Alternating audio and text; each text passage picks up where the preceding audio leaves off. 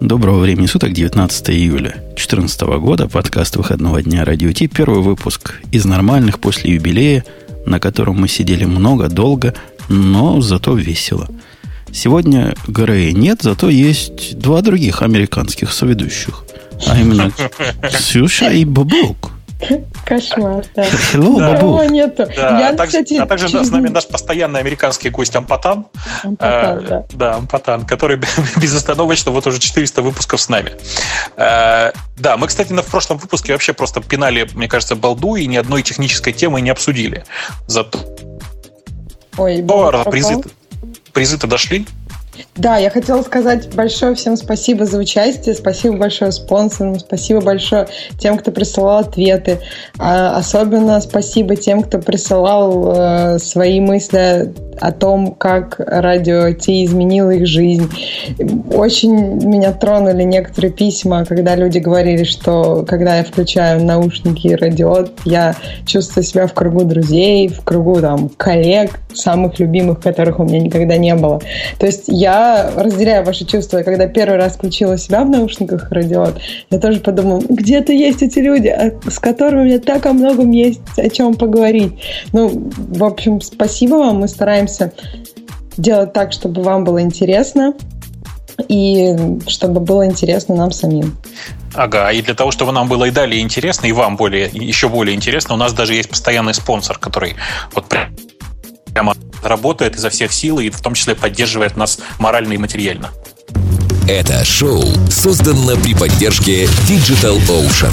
Digital Ocean – провайдер доступного облачного хостинга. Всего за 55 секунд и 5 долларов в месяц вы можете создать свой облачный сервер в одном из дата-центров, расположенных в Нью-Йорке, Сан-Франциско, Амстердаме и Сингапуре, и управлять им с помощью простой, интуитивно понятной панели управления или воспользоваться мощным API. Начните прямо сейчас. Введите промокод RadioDefist при регистрации и получите 10 долларов бонуса на аккаунт. Так и хочется получить 10 долларов бонуса на аккаунт и воспользоваться мощным а- API. API. Да, я не могу так сказать. Это надо быть специальным API. Да, он очень интересно говорит. API. Слушайте, раз уж, мы, раз, мы- раз уж мы прослушали нашу рекламу, вы знаете, да, что у ДО открылся новый дата-центр? О, я знаю это не понаслышке, потому что ко мне пришел чувак в Твиттер, наверное, к тебе приходил, и прислал срочный ретвит. Все идем голосуем, чтобы открылись центры и в Москве. О, нет, не надо, спасибо. Почему? Почему ты не хочешь Зачем? Какой смысл? быстрее, Ну, наверное? Хотя в Лондоне Ты знаешь, нет, лондонского и амстердамского больше, чем да. достаточно. А, Да, да, я тоже думаю. То есть нет никакого смысла на самом деле. Ну, то есть укоротиться на пятую часть, но это уже не критично. При, при тех цифрах, которые сейчас есть, это уже не критично. Не, просто очень приятно, что я теперь могу поднять VPN не только в Штатах, не только в Амстердаме, но еще и в Лондоне. В самом Лондоне, туда, да, туда все эти самые стремятся. Ну, это просто самый факт. Интересно, что в Лондоне откры- они открылись позднее, чем в Амстердаме. Обычно бывает наоборот.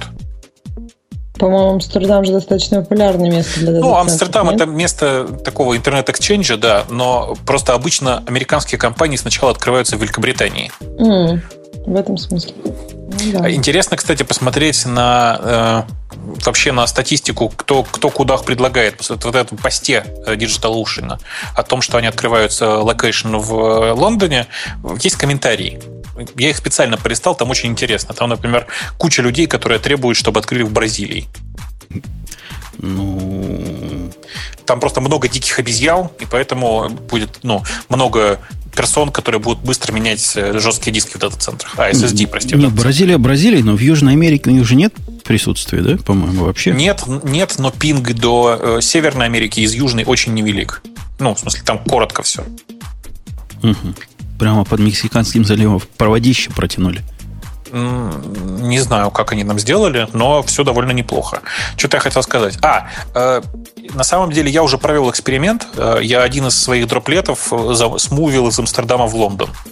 Э, померил пинги до России. Разницы, в общем, никакой. Поэтому, конечно же, это приятно, но исключительно с точки зрения локейшена. Больше ничего. Окей. Окей. Вот. Окей. Ты, кстати, знаешь, как там перемещать дроплеты-то, да? Я даже когда-то это делал. Я в Сан-Франциско в свое время, когда он появился, переместил а. города. Это же был второй, по-моему, или третий у них всего лишь. Ну, как-то там так было, да, третий, наверное.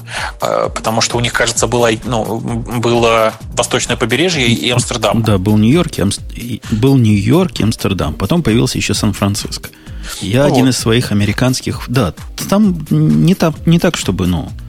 Ну, ну там делаешь снапшот, переводишь, поднимаешь в другом локейшене. Другого способа нет, на самом деле. Я не знаю, как сейчас, а раньше еще надо было что-то специальное там сказать, чтобы твои снапшоты были доступны в других регионах. Не, не уверен, сейчас это автоматом у них, но раньше была прям специальная галочка. Галочка. Uh-huh. Так. Мне меня... тут народ в чате пишет, что у меня какие-то заикания. Чуваки, я ничего не могу поделать, у меня такого качества интернет здесь. Амтрак, когда проходит, он сразу рвет связь. Ну, конечно, он что, там же, естественно, там же нужно шлагбаум поднять, опустить. Конечно же, это все занимает большой поток, большой канал. Ну, и, и скрит же шлагбаум, когда поднимается, опускается точно, точно. электричество. Ну, там биты искривляются просто, и все. Нам говорят, что вроде уже не надо галочки, вроде как они так уже трансферы были. Ну, мы тут давно сидим, разное помним. Глядя на темы, которые сегодня подошли, у меня есть такое теткое и такое мужественное буквально ощущение, что говорить тут особо из выбранного да и не о чем. Это как? Ну вот я гляжу на тему, например, вот тема. Ну ладно, я ее даже выберу. Может, Ксюша знает, что сказать по поводу того, что Microsoft увольняет 12 ну, 500 есть, да, что сказать employees. на эту тему чуть-чуть. И, и чего? Да, и мне тоже, и мне тоже. Всем ну, есть. Вот, Давай. А, окей, один, один я просто не в курсе. Ну, у меня тут это близко, поэтому, может быть, разговоров об этом больше. А, но, во-первых, Microsoft а, увольняет 18 тысяч человек. 12 тысяч с половиной из этого бывшие Nokia, работники Nokia. Это, в общем-то, понятно. То есть у нас остается, получается, пять с половиной тысяч работников Microsoft. И по разным слухам большую часть из этих... Ну, во-первых, э, насколько я понимаю, эти работники уже получили специальные письма о том, что они будут уволены. То есть это все уже знают. То есть никто не трясется и не боится. Ну, точнее, кто-то уже расстроен, а кто-то рад. И большинство из этих работников — это разработчики SDE, так называемые, то есть разработчики в тестинге. И мне кажется, это очень странным, потому что Microsoft была одна из компаний, которая активно пиарила э, эту, ну, скажем, профессию, что это то же самое, что разработчики и так далее. А сейчас они говорят сами, что, ну, видимо, в общем, даже они не говорят, по их поступку получается, что это не то же самое. И, видимо, что теперь сами девелоперы будут э, в некоторой степени тестировать. Но если мы говорим это о каком-нибудь сервер-сайде, может быть, это действительно нормальный процесс. И непонятно было, зачем нужны там разработчики тест какие-то отдельные, выделенные. Так что это, в общем, такая очень интересная тема не только про увольнение, а про то, как большие компании видят э, разбивку обязанностей по, по профессиям, по специализациям. На самом деле, там же э, было выпущено письмо такое внутреннее. Я не знаю, видели вы его или нет. Там такое большое внутреннее, опубликованное на сайте Microsoft, в котором рассказывается, что Microsoft принял решение, точнее, ну, понятно, что статья на дела принял решение, что э, они больше не будут развивать э, Nokia X как платформу, и будут максимум усилий в телефонах вкладывать в а, и даже, ну, даже вот это решение отказаться от Nokia X позволило бы им сохранить, там, грубо говоря, 2,5-3 тысячи человек спокойно совершенно выкинуть на помойку. Ну, в смысле, отправить э, погулять. Но да, под эту программу, под программу этого увольнения попало несколько моих знакомых, и они скорее рады. Увольнение, как вы понимаете, по сокращению со стороны работодателя требует некоторой компенсации, а, это не увольнение по собственному желанию, а, и как следствие они получат некоторую компенсацию, а они уже и так искали себе новую работу. Потому что большая часть из них не хотела работать в Microsoft. Ну, то есть логика примерно такая, это скорее для многих скорее позитивное действие, но одновременно это еще и очень странный сигнал для всех подряд находящихся на рынке. Дело в том, что э, это такое, ну, смотрите, большая компания Microsoft покупает компанию Nokia, по крайней мере, большую ее часть. И после этого торжественно объявляет, что не Nokia, по сути, закрывается. Это довольно неприятно. По крайней мере, ну, я... Для этого даже термин специальный есть. Враждебное поглощение. Да, да, да, да, да, конечно. То есть это стопроцентное просто поглощение к одной компании другой. А, и единственное, что почему это произошло довольно могла прямыми конкурентами. Nokia не была прямым конкурентом Microsoft, и поэтому, в общем, это поглощение произошло довольно спокойно. Если бы это было, не знаю, там типа поглощение, э, давайте что-нибудь другое скажем, не знаю, Nokia, э, э, телефонного подразделения компании Sony, и после этого увольнение всемное враждебное поглощение классическое. По-моему, еще враждебное поглощение разве не включает, что вот эти сотрудники, которые раньше развивали какие-то направления, должны теперь развивать твое? Ну, то есть, мало того, что их продукт закрывается, еще и пусть они принесут пользу твоему продукту. Нет? А, но... Мне кажется, смысл этого в том, что это поглощение с целью за убития потенциального конкурента и закрытия бизнеса. А, что, собственно, и произошло да, на, сотрудников, ну а куда их девать? Ну, нафиг нам надо 12 тысяч нокиевских сотрудников. У них другая культура, у них... Они уже довели одну компанию до ручки. Ну, пусть идут лесом.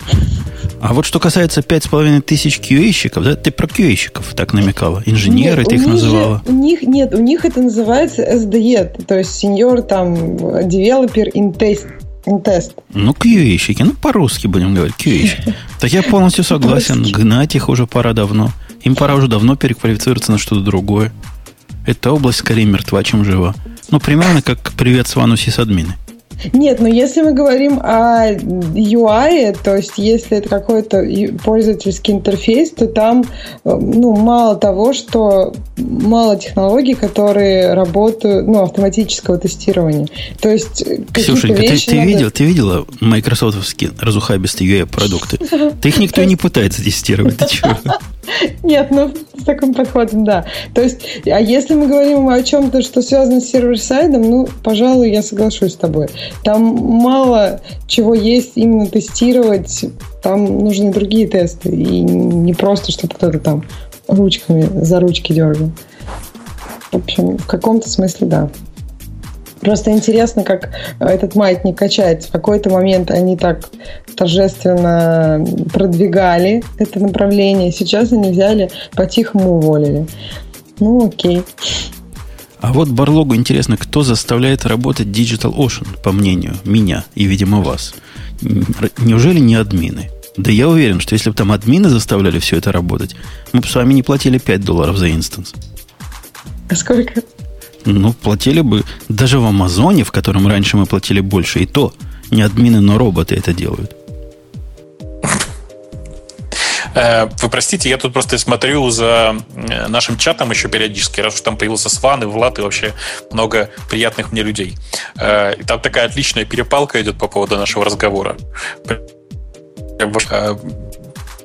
Сван нарисовал прекрасную картину людей, выходящих э, с плакатами «Спасибо, что же, как это, типа, на дела, спасибо, что живой, спасибо, что уволил» и все такое.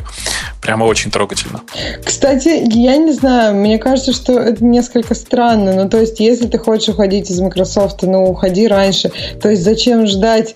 Ну, то есть, зачем с какого-то момента, есть... пока тебе дадут много денег, то есть, я буду тут сидеть и не уйду, пока мне не дадут какой-то там, ну, не знаю, какой-то бонус, они мне должны должны. Но это как-то Ну, в смысле, ну, ну ты чего? Ну, представь себе, у тебя есть альтернатива. Уволиться просто так, угу. ну, просто уйти. Угу пару месяцев, пока тебя уволят с компенсацией в 6 зарплат. Нет, я понимаю, но так, ну. а если еще, например, ты, ты можешь просидеть в, в Microsoft еще там год, не знаю, еще два, и то есть эти год-два ты теряешь свою квалификацию, ты занимаешься неинтересным да делом. Ну, слушай, Ради люди, того, которые, что... люди, которые досиживают э, чтобы получить дополнительную компенсацию, никакая квалификация их не интересует.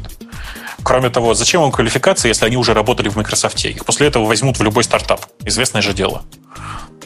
Так, а, а, а у них, подождите, а у них всего три, три зарплаты дают. Когда наша корпорация вот такие увольнения устраивала, моя прошлая работа, там была другая система. Они платили за каждый год э, сидения в этой богадельной угу. двухнедельную зарплату. То есть за 10 лет ты получал как бы 5 зарплат, за 20 лет ты получал 10 зарплат и так далее. Как интересно. То есть Красивая, не, красиво. Да, да, одинаковая система. То есть нет закон, ну, каких-то законов, которые определяют. То есть может быть какая-то своя система, да, сколько платят. А у меня, я же так хотел, чтобы меня уволили. Я даже просился.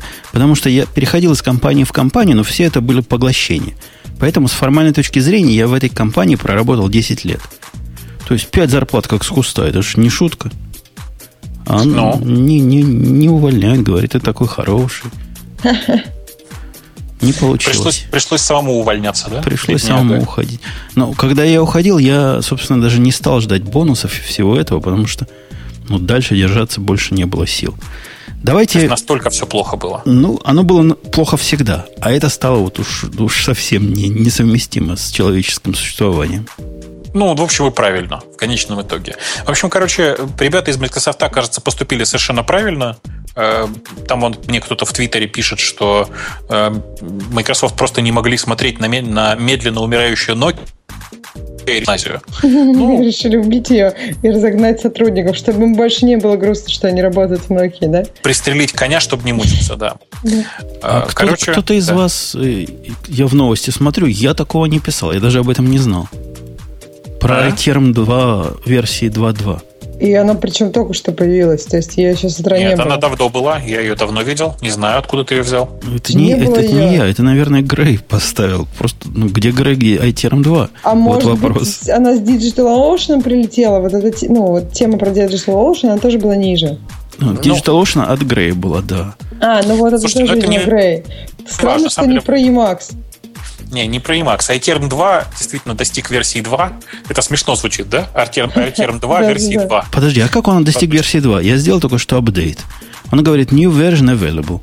Есть версия 1.0.0.0.2 та-та-та, а у вас 1.0.0.0.2 та-та-та.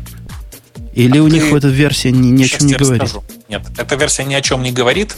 Э, ты, э, наверное, ставил тестовые версии iTerm, да?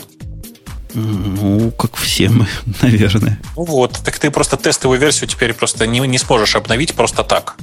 Нужно сходить в, в, на сайт iTermo и там скачать вторую версию. Потому что тестовые версии на, просто на вторую сразу же не обновятся. То есть кидалово для, для Сплошное наших кидалово, тестеров. Сплошное. Ну, блин, ну куда это годится? Ну вот нажал, нажал удалять. Ну, не, ну хотя вот это тот редкий случай, когда наш подкаст приносит практическую пользу. Мы за пользой не, не гонимся, чтобы вы нас правильно понимали. Но вот для меня сегодня польза. Я узнал, что iTerm 2 вышел. За пользой не гонимся. Ты читал changelog? Нет? Я, сразу в глаза кинулось... Э, ты знаешь, как они TMUX называют, вот эти буржуи? Как? T-Max. Поубывал а, бы. Окей, T-Max. Мне даже ближе это название. Окей, да. Э, в общем, они сделали очень глубокую интеграцию с TMAX. С TMUX сделали они ее давно. Она была в основном во всяких бетах, а теперь она прям вот внутри. Ну, она была давно вот глубокая, но убогая. Я не знаю, как они сейчас сделали. Но ты помнишь, как раньше было? В той версии, что у меня один какая-то, открывается отдельная это как бы сессия, в котором управляешь этими муксовскими терминалами. Как-то ну, понятно, да, почему так сделали, но убоговатенько. Ну, оно сейчас просто ты можешь по умолчанию его открыть, и все. Ну, вот попробуй. Вот сейчас открываю номер два. Хотя на вид он такой же, как номер один. Черный экран, на нем разноцветные буковки. Как... Это скорее хорошо, чем плохо, правда? Как-то ничего особенного, к счастью, не поменялось. Короче, TMUX минус, минус большие CC, как муха CC знаешь, MUX минус CC и вперед. Ну да, точно так же открывается отдельно этот самый. Ну, все то же самое. Ну, что ты. Ну, в смысле, примерно как и было, да. да. В общем, на самом деле это такое изменение, которое наверное, коснулось, коснулось тех, кто до этого не пользовался бетами Тмукса, но, тем не менее, оно вот работает, и, как мне кажется, работает неплохо. А, еще появились всякие многочисленные триггеры, которые тоже в бете появились. Это такие специальные хуки, которые позволяют а, при достижении определенных действий выполнять разные системные штуки. Например, подпрыгивать доком, что мне очень удобно. Лептов, которые работают долго, когда один из них значит, достигает своего финала, он у меня дергает специально команду, которая заставляет прыгать э, иконку в доке. То бишь регекспами ты можешь настроить э, такой живой парсинг аутпута его. Я просто по-русски объясняю нашим слушателям. Регекспами живой парсинг аутпута. И он будет в ответ на это чего-то делать. Даже email можно email прикрутить? Ну, в смысле, это и раньше, и раньше можно было. Да, в смысле, можно что угодно сделать. Э, на самом деле, приятнее не то, что можно при гексами настроить, а то, что можно просто напрямую, прямо из шелла, ничего не настраивая, заставить, например, ну, бибикать. И рулить. Блинкать. Да. Cool. То есть в, в этом отношении очень приятно вообще то, что э, iTerm делает сейчас приближая, давай скажем так, консольные команды к нормальным программам. Окей.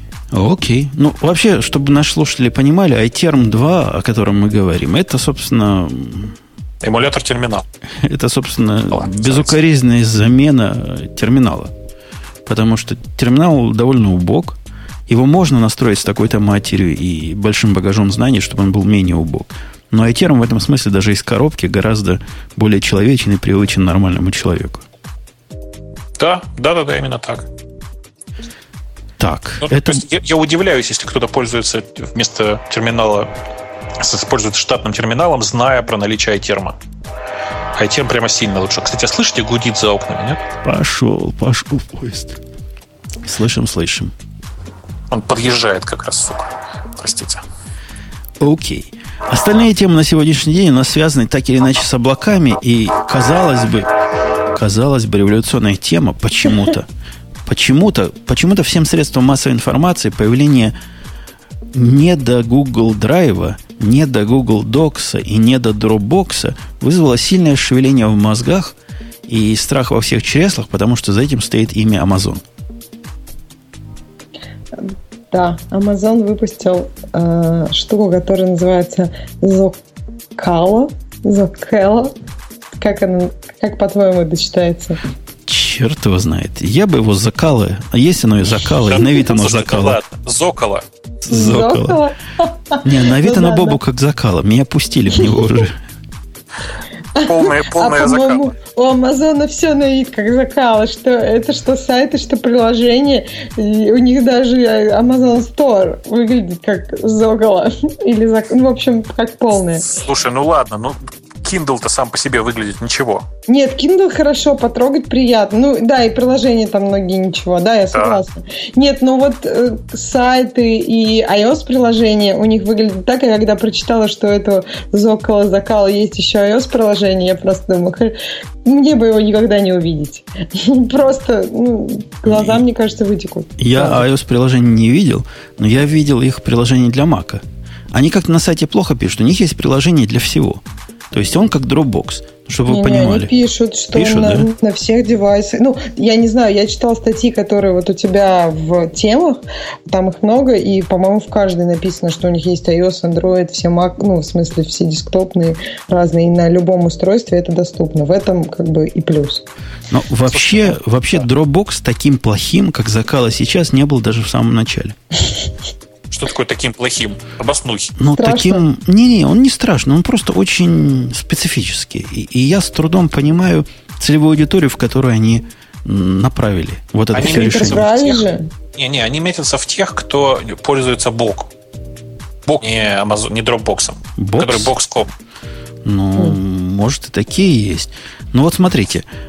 Есть два, две части в этом закала. Во-первых, они дают он направлен для, на тех, у кого уже есть AWS аккаунт, и который уже понял счастье, как использовать удаленные десктопы, удаленные машинки. И, в общем, ему казалось бы, что для его, значит, компании расшаривать файлики через вот этот амазоновский Dropbox – это самое счастье. Но на самом деле оно не для того.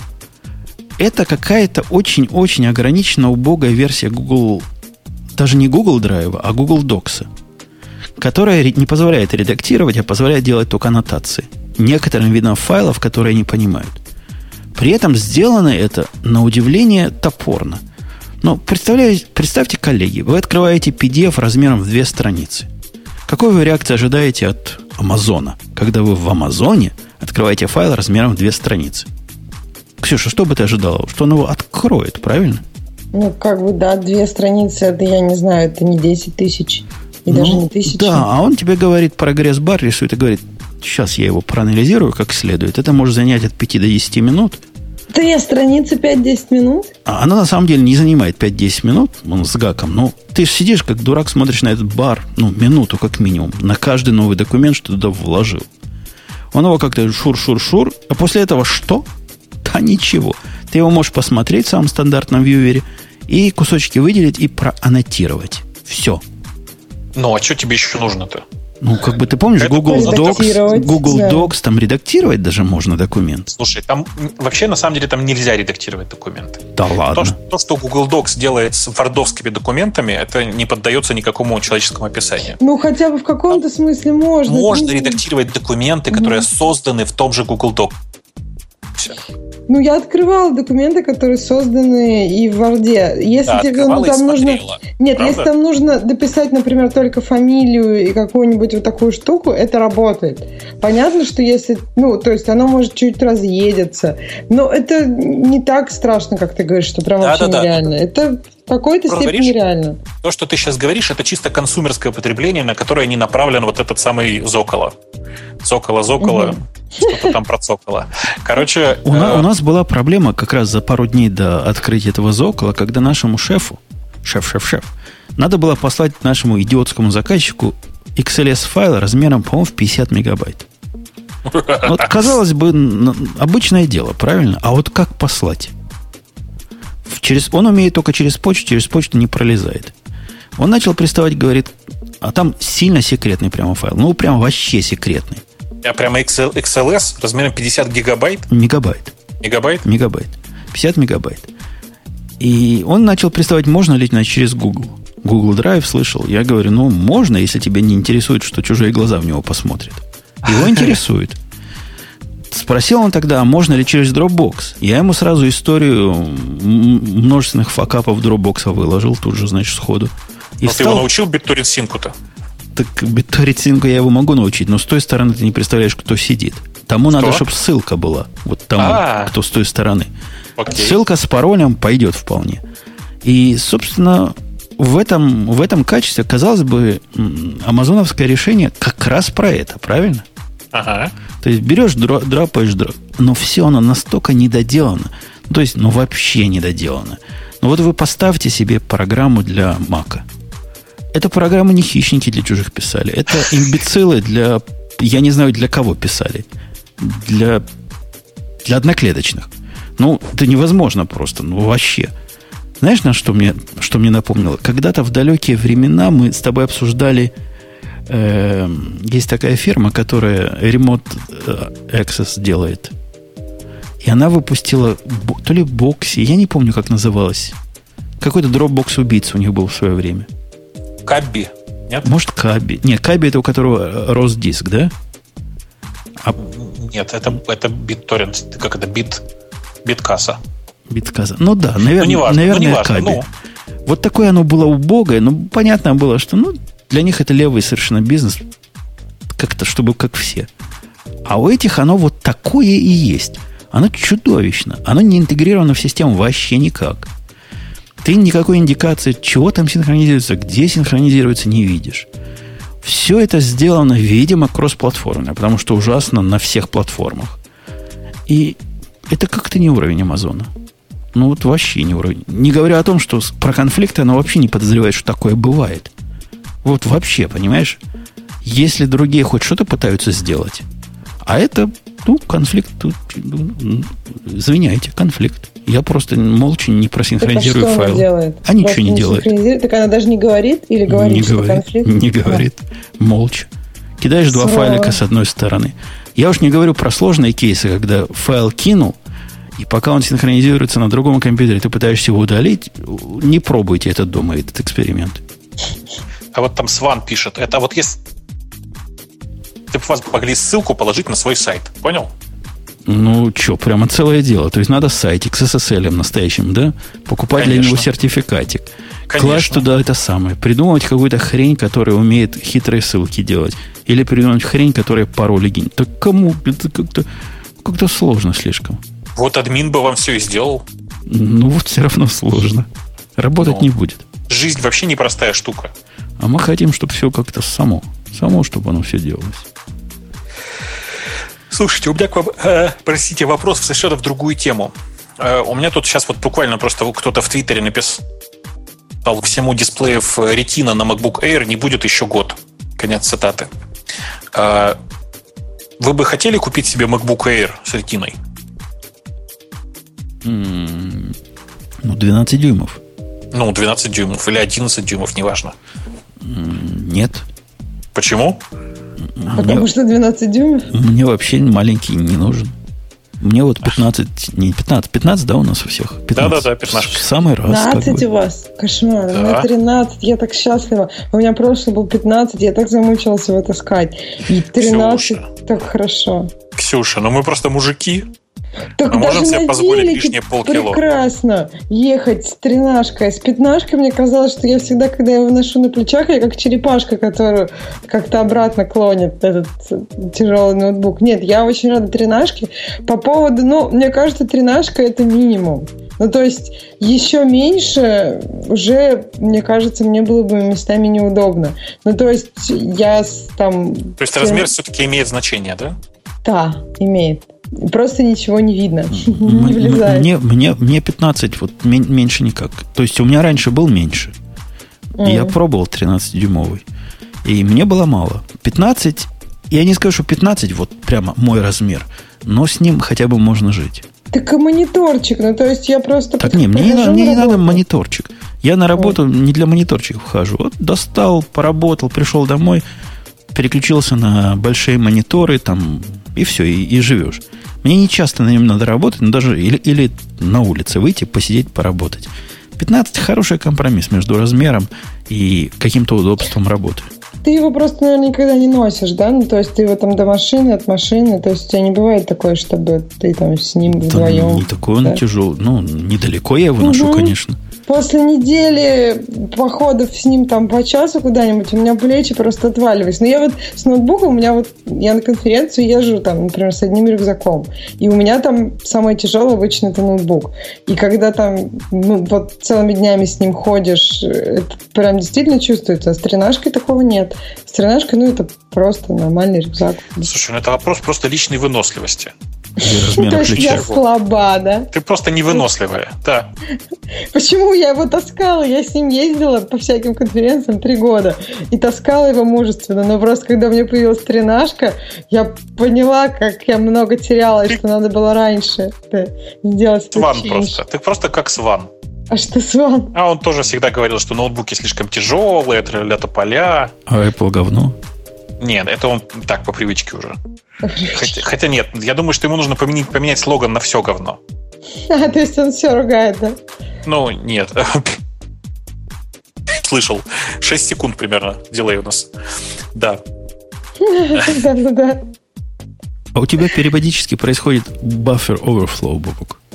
Видимо, когда вот этот буфер, в который ты говоришь, заполняется, а остаток он просто, как, как Amazon в случае конфликтных файлов, просто выбрасывает. Выкидывает, да. В смысле, обрезается хвост фразы? Обычно начало. Но иногда мы догадываемся. Хвост, да, иногда в серединке. Мы догадываемся. Поскольку мы люди, нам сколько? 20% информации достаточно, чтобы восстановить все, о чем ты мог сказать. Мы просто Бобука понимаем с полуслова. Мы его чувствуем, что он нам сейчас скажет. А Поэтому... вы посмотрели уже последний этот дебильный фильм с э, этим, как его зовут? Кем? С капитаном Джеком Воробьем. Э, С Джонни Деппом нет, а Да. что у него? Почему Как, дебильный? как- как он Виру- вирусом все взломали где. Да-да-да, Transcendency, который называется. А, Так что прикольный фильм. Ну, кроме концовки, они просто не знали, как, как можно еще его победить. Вот я и говорю, концовку просто всю просто. э, не, ну хватит, вы сейчас все Концовку слили, да. Это да. А так живенько было, красивенько, такие экранчики прозрачные, как в аватаре. Стоит посмотреть? Ну, прикольно. В кино я бы на него не ходил. Скачай, Ксюш. Скачай. Ты что, Бобок, что ты такое советуешь? В смысле, все уже в, в iTunes, по-моему, есть. Надо посмотреть, да, может, на Амазоне тоже уже есть. Если вы не хотите спойлеры, дорогие наши, Не хотим. не хотите, я слушателям говорю. Так отключайтесь, чертовой матери, от этого подкаста. Так мне тоже надо ухи закрывать. Ты говори, если надо ухи закрывать. Я закрою. Я, я предупрежу. Я хотел бы, знаете, с вами какую тему тронуть? Бобук, ты не поверишь. И поверю. Мы с тобой кто? Ну, кроме того, что Э, красав- от велосипеда. красавцы и умницы. Мы с тобой еще тут давние пропагандисты и агитаторы NoSQL решений. А, вот оно что, оказывается. Да. Так. И это не в темах. Это Да, импровизация. смотрю, это не, да. не суетитесь, это не в темах. У меня был случай на днях, когда я видел реально, как NoSQL sucks. Причем, знаешь, big way sucks. Так. И ты мне, конечно, скажешь, что мы... Во-первых, это не я проектировал, так что не, не бросайте в меня помидоры. Но когда ко мне пришли и спросили, а как это сделать лучше, я не знал, потому что лучше, похоже, это сделать невозможно. Рассказываю ситуацию. Простая, как дверь. Представляешь, у тебя есть данные, которых мало. Так. Ну, например, 50 тысяч штук данных в день. Ну, фигня вопрос, правильно? Угу. Ну, правда, они большие, то есть записи большие. Хранятся в Монге, все дела приходят в реал-тайме, пишутся в Монгу, никаких проблем. Производительность достаточно. Выбирать их оттуда замечательно. Все прекрасно. Но есть маленькое но. К этим, к этим данным есть метаданные, которых сильно-сильно больше. Ну, например, на эти 50 тысяч, каждый день приходит, есть такой мастер-файл, референс, я не знаю, как его еще назвать, метаданных файл на 5-10 миллионов записей. Понимаешь? Ну, да. То бишь, в день приходит 50 тысяч, но их всего в мире 5 миллионов или 10 миллионов. Ну. И их невозможно, де- де- денормализация не вариант вообще, потому что метаданные очень часто меняются.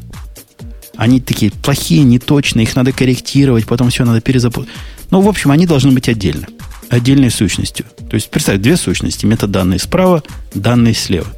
Причем Представь. метаданные, не, ну, они э, Mutable. гарантированно всегда отдельные, и, ну, окей, да. Они, по большому счету, связаны с данными через одно, один ключ. Если ты знаешь такое слово, как QSIP, Ага. вот этим QSIP Ага. данные с метаданными можно связать. То бишь join, join, join, joinable они. И, Ага. вот, и вот теперь вопрос. Пришел ко мне наш чувак, который девопсом занимается, и говорит, слушай, а как я могу взять из данных все, у кого по этому QSIP в метаданных вот такой-то флажок равный true? И вот на этот вопрос, вот на этот простой вопрос в Монге невозможно ответить. Подожди, но это же не про Монгу вообще. Это про Монгу. Потому что ты можешь... То есть решение из коробки какое? Ты можешь написать запросик на JavaScript, который возьмет э, метаданные, сделает in в данных, и все будет в порядке как бы. Это в том случае, если у тебя метаданные, которые тебе в in подходят, в 16 мегабайт влезут. Чего в этом случае не произойдет. То есть эта задача средствами Монги без прыжков с ушами не решается вообще. Ну, в смысле, ну, она и в случае с PL решит. Это вообще про другое. Это про то, что у тебя данные декомпозированы таким образом, отвратительным. Они такие в жизни. Они Ну до да. этого были в MySQL и в Postgres. Где ты делаешь там left join, terpere, и у тебя все решается. Да, оно не быстро будет. Черт с ним, но хотя бы оно решабельно.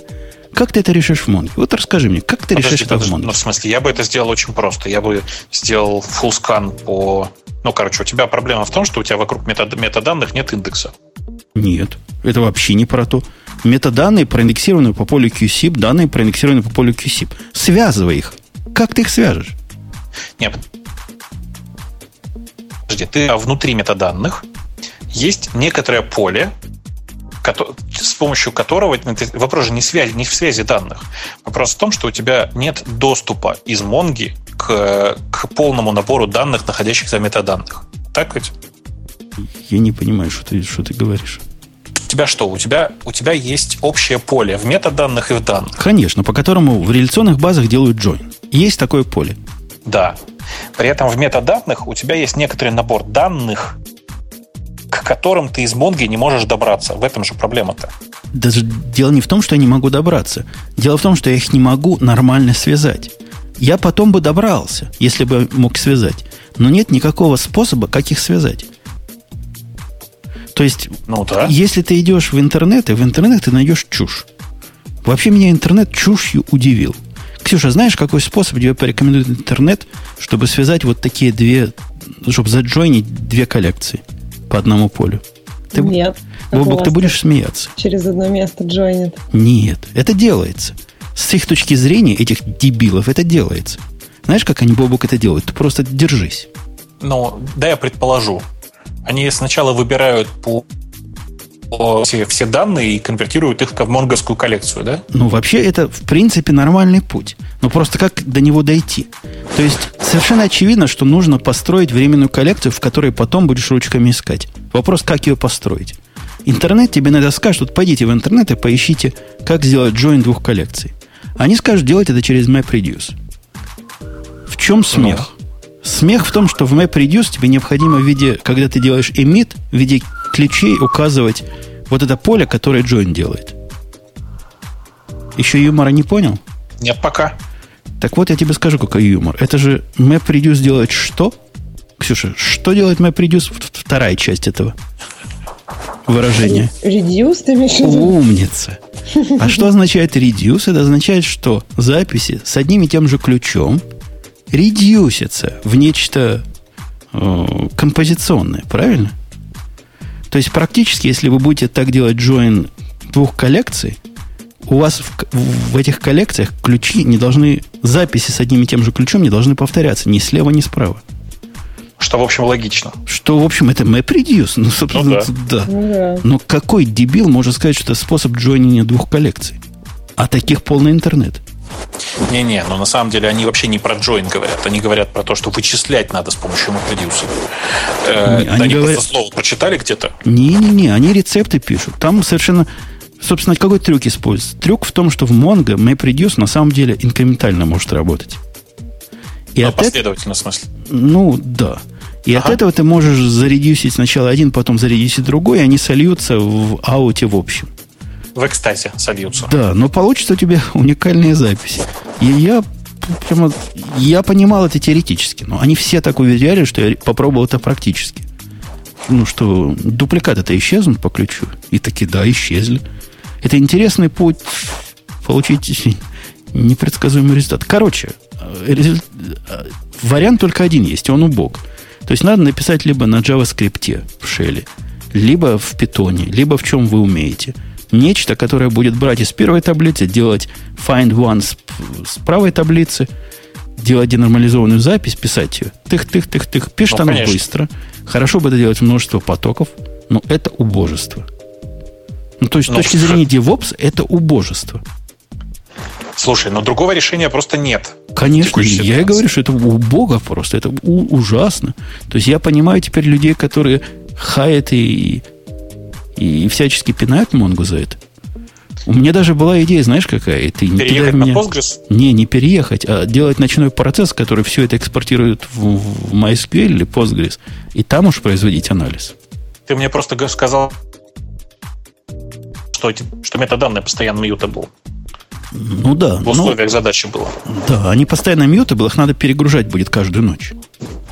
А, то есть они mutable в смысле каждый день, а не, а не каждые пять минут? Да, они каждый день mutable.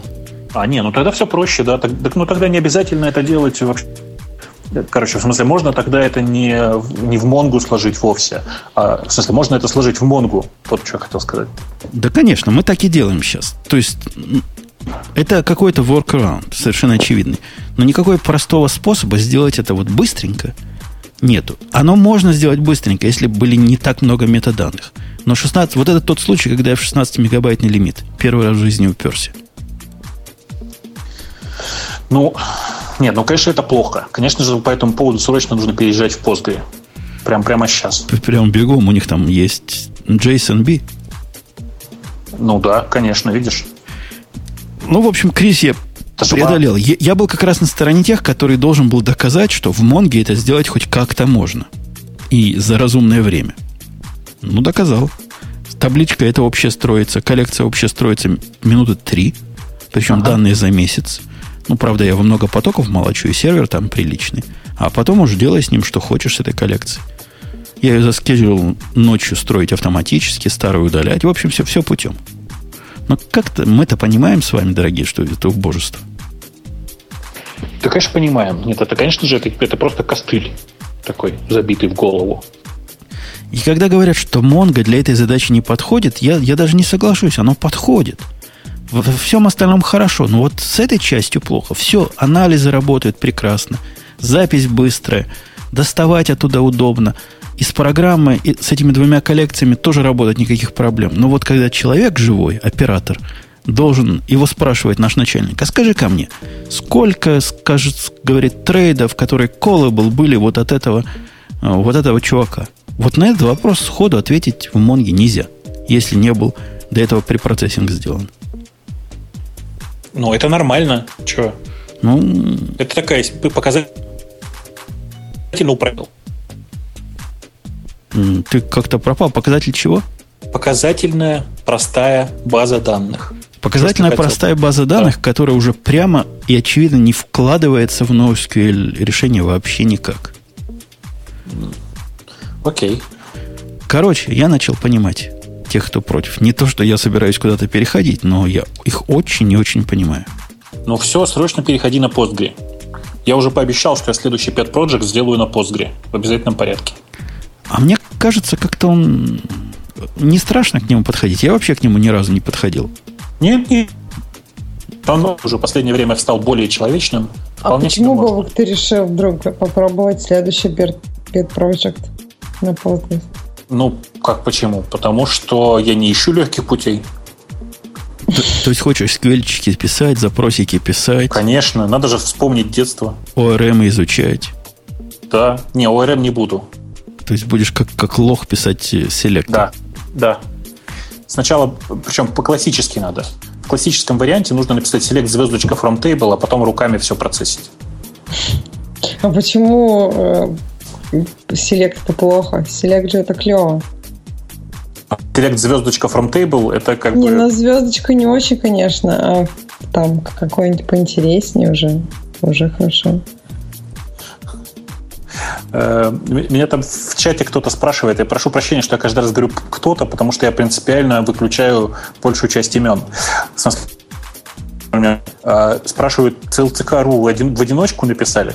Я написал его в одиночку за 40 секунд. За 40 минут, конечно, это я вру сейчас, но мне приятно в 60 раз преувеличить.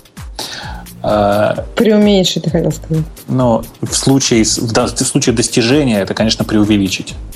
Ну ладно. Короче, да. Э, там писать просто нечего.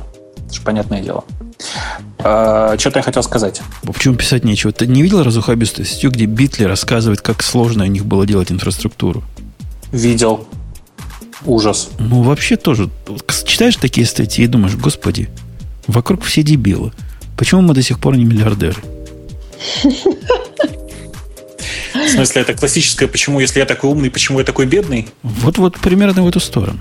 Нет, ну просто статьи же на разных людей рассчитаны. То есть кто-то пишет статьи для каких-то новичков. То есть даже если у них были какие-то интересные технические челленджи, они их там не описали, а написали просто, чтобы привлечь к себе внимание. Понимаешь, если они напишут очень сложно, никто не сможет это прочитать и осознать, и эту статью никто не запомнит, не обратит на нее внимания. Нас, Бобук, с тобой подозревают, знаешь, в чем? как это называется слово, снобизм. Потому что, когда мы, например, обсуждаем, э, как странно Инстаграм пережал в Фейсбук, ты помнишь эту ружачную тему, угу. то мы не, не, не объясняем, в чем тут смех. Ну, дорогие наши, но ведь это же хай-технический подкаст, рассчитанный на специалистов. Причем тема даже была в гиковском выпуске. Ну, как же мы можем вам объяснять, что, что совсем уж ну, плохо, а что уж совсем уж не так плохо Вы напрягитесь, подумайте, как-то запустите мозг.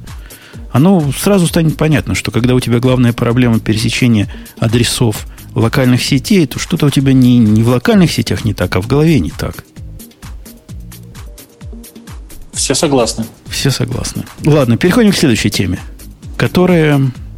О, американцы выдали Яндексу доменную зону Яндекс. Как красиво. Только за формулировку стоит выбрать эту тему. Подожди, но это же известие.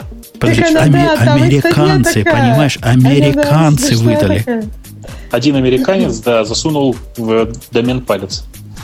А, Просто отличная статья. На самом деле статья «Ходячая утка».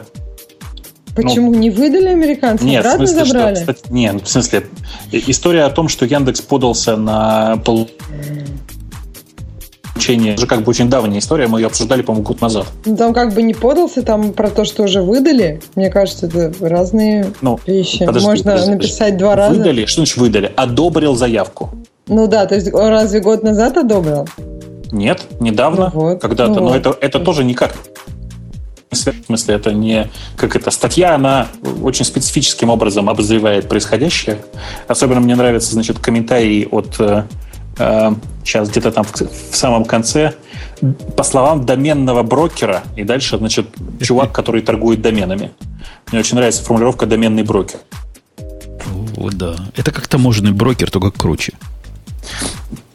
Короче, д- доменную зону обобрили, обобрили год назад. А, И да, правильно, вот там правильно в чате пишут. Надо было статью прямо называть. ЦРУ выдала Яндексу домен. Ну, собственно, понятно почему. Потому что два, два из его сотрудников внимательно работают над подрывным подкастом. Вы свое отработали, заслужили. Э, Сван, кстати, предлагает очень правильное новое название, для, новое описание для нашего шоу. Хай-тех- Хай-технический подкаст с прозрачностями и шрифтами.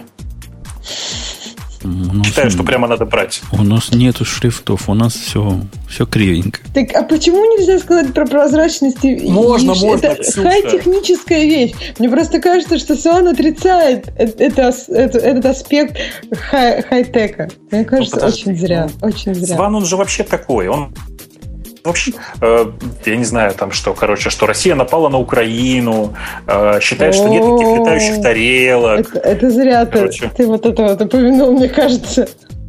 Не-не, ну ты Окей. что, там, в смысле, просто Сван, он же, он же верит во все. Живет в в своем смысле, мире. не верит во все. А, Ну, короче, вы меня поняли. Окей. Такие дела. Окей. Окей. Так. Ну, в общем, про Яндекс... А, практически, практически что-то получится там. Как вот будет домен самый главный, который сейчас Яру, который теперь будет точка Яндекс. Подожди. Просто точка Яндекс нельзя, правильно? Один точка Яндекс. Можно просто Яндекс. Можно просто Яндекс, да? Яндекс Яндекс или как? Просто, Яндекс. А, Или просто. ВВВ Яндекс, как вам больше нравится. ВВ не хотим, это вчерашний день. Мгм. Не, меня гораздо больше интересуют e-mail. Потому что, э, представляешь, как круто. У всех регексы поломаются. Да, точки там не будет, точно. Конечно. Ужас, Да, ужас. поломаются, кстати, да. А, а ведь никто не делает парсинг имейлов по RFC, потому что это же невозможно сделать. Почему? Поэтому- Ты, ты, а ты пробовал? Кто, кто пробовал, тот знает. да, кто я- пробовал, Я знаю, что есть, знает. есть каноничный регекс на 4,5 кило. Да, да, да. Во- во- Вот Ну, именно он. да. Причем Ну, на многие, ре- можно. да, но на многие реальные имейлы, которые работают, он скажет, что это не то у вас Ну. в имейле. Ну, там, да, плюс или точка в, в имени и все такое. Ну да, там есть такое. Е- Есть проблемы. Замечательно. Поздравляем, Яндекс. Заслужили. Отслужили свое. Не зря вам выдают. Да, не, не зря вас известие так. Ну, а Да вообще просто известие, конечно. Ох, Ну, там вся статья, да, пронизана таким. И еще одна американская организация. И еще одна. То есть как-то они прям даже не про одну там говорят. Страшно прямо. э, я что-то хотел сказать. А, э, в, про известие, я, знаете, я помню отличную историю конца э, как-то нет, не так, начала 2000-х годов, когда э, вот это замечательное изд- издание, которое называется «Известие», оно переживало такой жесткий кризис э, с очень простой формулировкой. Мне он очень нравится, я до сих пор всем раз они говорят, э, говорили так. Главная проблема известий – читатель мрет. Ну, то есть их читали в основном, как это, старокоммунисты и пенсионеры, поэтому... Э, да ладно, по-моему, известия читали такие пенсионеры-хипстеры. Для настоящих пенсионеров был труд. Я помню. Не-не-не, ты путаешь. Было три, да? Была правда, Еще труд правда и была, известие. Да. И известие правда да. была для самых заскорузлых. Труд была это такая фронда прямо легкая, прямо труд там, там да. что-то могут написать такое. Да, а вот известия для кого, я тоже не знаю.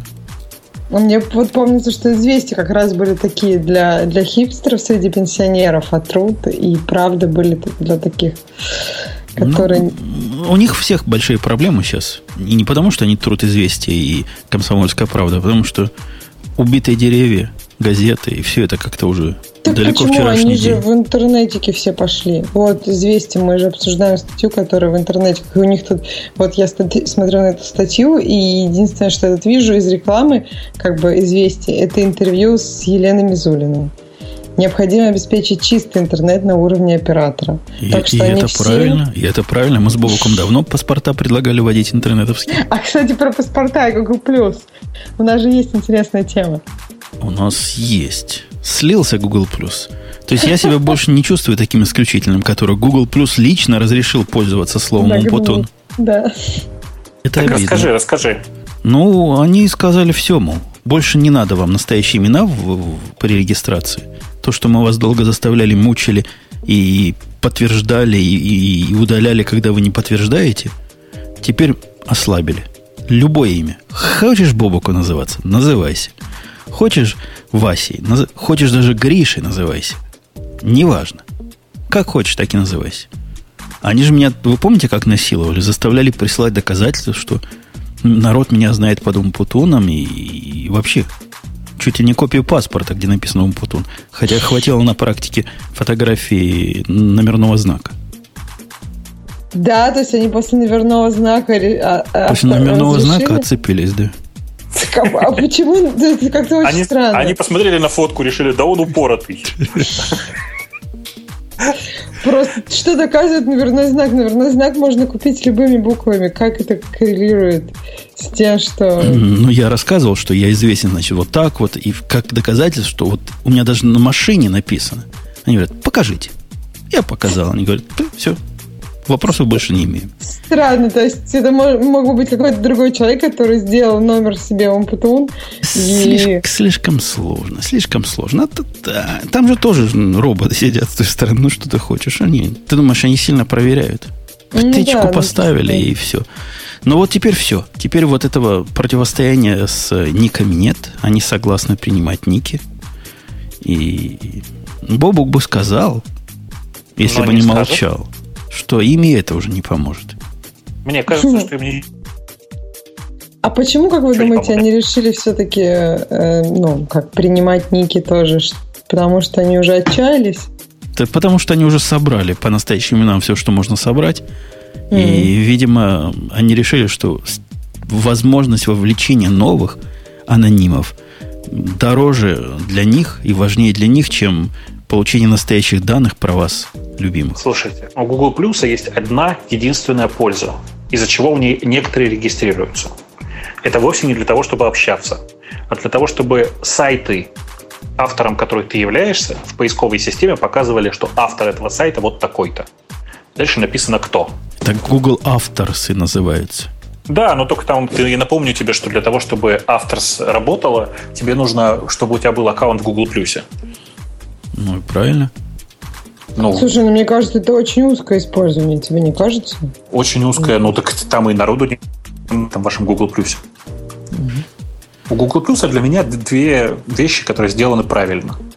Собственно, вот это вот про, про авторство. А вторая это про то, что они из своего сервиса делают фотохостинг. И это вполне логично. Мне, ну, да. мне, мне нравится в Google Plus больше всего их форумы. Очень достойно сделанные форумы.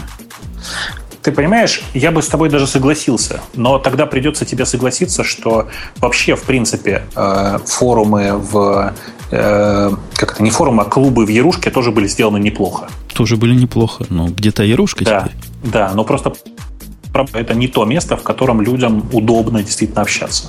Потому что удобно это там, где они привыкли. По этой причине, например, форум Search Engines – это чуть ли не самое удобное место для SEOшников для того, чтобы общаться. Тупо потому, что там удобно и привычно. Понимаешь? Понимаю.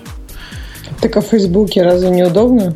Тоже в Фейсбуке, в Фейсбуке не получается вот почему. Потому что в Фейсбуке у чувака один аккаунт, и он про личную жизнь. Фейсбук про личное. Смешивать mm-hmm. личное и общественное не получается. Что за форумы на Google, спрашивает Сигизмунд. Так как же что? Которые то ли комьюнити, как-то оно. У них там форумы под особой кличкой идут. Как Google Groups там? Не, не, Google Groups, Groups это вчерашний да, день. Это, По-моему, да, это комьюнити да, называется. В общем, копните там слева в этом, в менюшке будет все варианты. Про сливы. Давайте продолжим про сливы, потому что этот слив совершенно феноменальный. Я про Rackspace.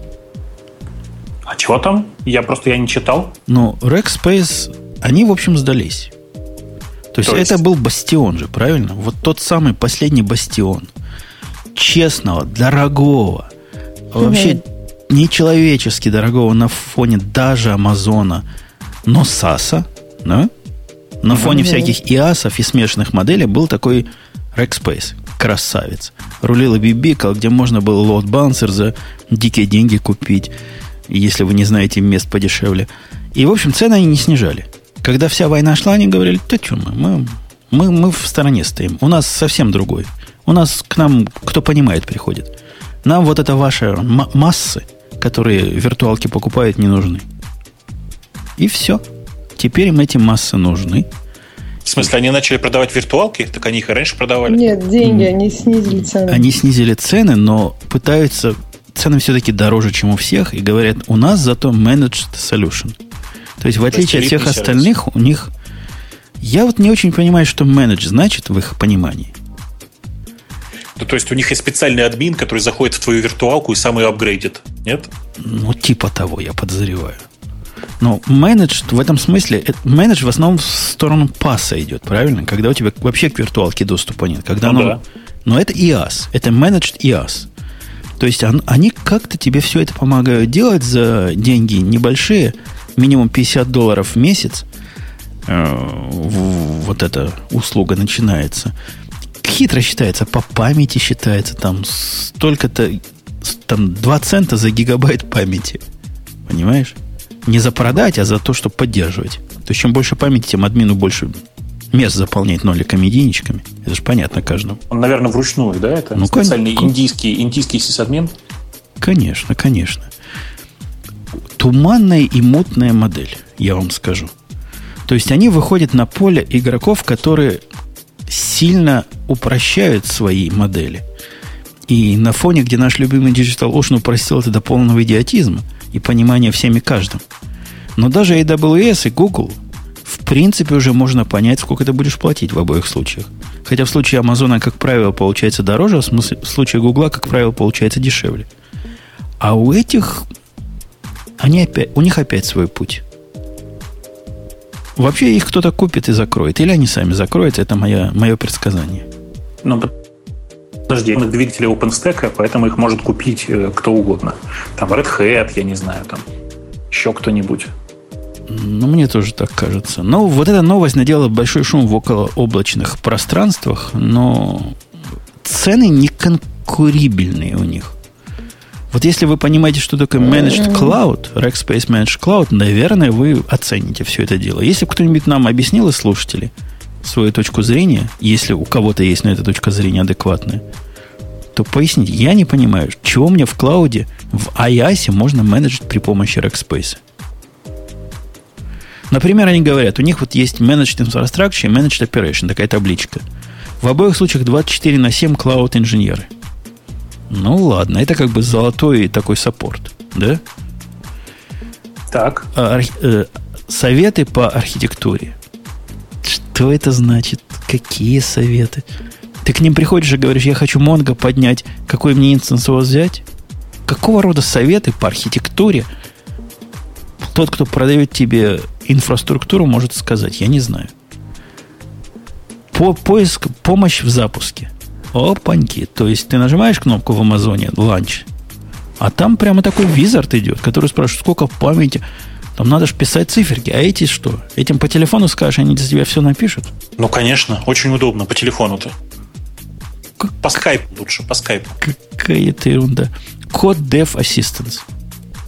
Вот это хороший, хороший повод такой. А как это вы... У меня ифы сломались, а вчера вайлы перестали работать. Не могли бы вы починить?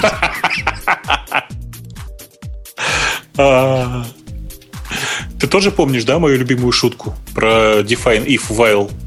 Нет. Это, это, это то, что я сказал, это крылатая фраза моей программистки, которая у меня в кооперативе работала. Я, я понимаю. Я просто очень, очень любил в свое время, знаешь, подшутить над, над кем-нибудь из э, разработчиков. Зайти на машину, где сидит много разработчиков, собираются, пойти куда-нибудь в системные инклюды, типа в STD его, и там написать э, define if while. Окей. Будет весело. Знаешь, да, как, это не то слово. Это, это просто, ну, как бы радость на весь день, я бы так сказал. Особенно в, в начале 2000-х, когда ну, нормальных средств для отладки еще не было, можно было с интересом наблюдать, как это все работает. Короче, возвращаясь к нашим Rackspace, в общем, непонятно, как они воюют с Амазоном вот этим путем. Я что-то войны не замечаю. Ну, нет там никакой войны. Ну, в смысле, понятно, что Amazon сейчас тоже на этом особенно не зарабатывает на своих сервисах. И э, пока все это...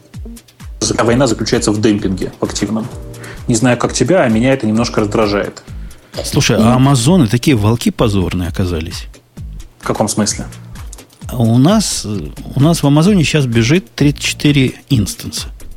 Так. С разной степенью активности. Ну, в принципе, 3-4, за которые мы платим. Платим мы немного ага. за это, за все. Где-то получается 1200 в месяц. 1300. Угу.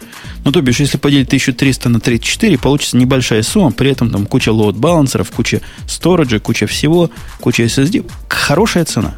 Правильно? Ну. Но их попытки вытащить из тебя больше денег, а особенно за счет привлечения тебя к длинным контрактам, это что-то с чем-то. У них там, у нас в аккаунте написан технический специалист и тот, кто платит. У них так всегда в аккаунтах. И вот они пишут тому, кто платит, не включая меня, как технического значит, эксперта, с их идиотским предложением, а как бы вам сохранить еще 100 долларов в месяц? Догадайся, какой основной способ они... Пред... Не основной, единственный способ предлагают. Э, шатдаунить некоторые инстансы? Я бы понял это. То есть, это было бы странно, если бы они получали, послали это в бизнес. Нет. Они говорят, вам надо вместо резерв один год покупать резерв три года. А, ну логично. Ты, поним, ты понимаешь? При этом они умалчивают, что бывает, когда у тебя резерв три года, а этот инстанс уже больше не продается, а ты хочешь перейти на новенький, и как ты сосешь лапу, как дурак, со своими тремя годами. В общем, дурят нашего брата. И специально посылают только бизнес-человеку. Вот специально. Ну, в смысле, все логично же. Не технарям же это посылать. Ну, конечно. Технарь, ты знаешь, что серверами за три года бывает. Которые обгадят всю эту идею и пошлют подальше. Ужас. Ужас. Так что у меня минутка гнева против Амазона. Ксюша, ты давно молчишь. Ты как к Rackspace? Ну, я, когда слышу, что люди используют Rackspace, я всегда удивляюсь и говорю, а, а, а что так дорого-то? Зачем вы им пользуетесь? Но мне кажется, некоторые просто как-то считают, что Rackspace сейчас тоже понизит цены, и поэтому переезжать как-то неохота на людям. Что, в принципе, наверное, есть в том смысл. Rackspace же тоже, наверное, в итоге понизит их.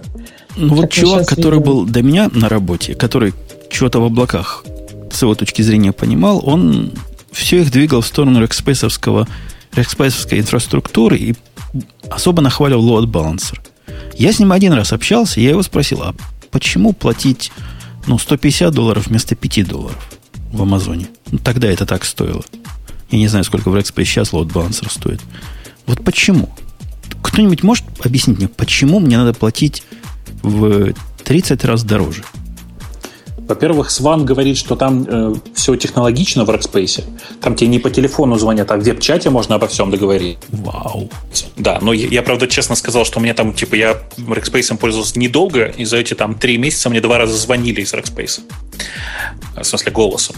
Причем их не смущало, что они звонят в плюс 7, э, и, ну, то есть из Америки звонят в Россию. Звонили они, как ты понимаешь, днем своим. Понятно. Вы уже не спите? Спрашивают они. Нет, они даже не интересовались, не сплю ли. Это, по-моему, было 4 часа дня у вас тут. Поэтому все было хорошо. Ну вот, а, ну, как, Rackspace считается элитным сервисом с высокой степенью ответственности. А Amazon, он же что, книжки продавал? Ну вот, мне тоже так чувак ответил. Говорит, смотри, в Rackspace, говорит, вот у меня, когда load balancer сломался, я позвонил, мне его тут же починили. Как мне на это ответить, когда у меня за все эти годы ни разу не ломался balancer, который в 30 раз дешевле в Амазоне? Ну, я даже не знаю. Я не пробовал звонить. Ну да, я тоже могу кому-то позвонить. Ну, не надо было пока. Плохо, плохо ты просто думал. То есть не просматривал варианты конечно, вдаль. Конечно. А вы, вы знаете, что вчера случился Doomday буквально? Doomsday.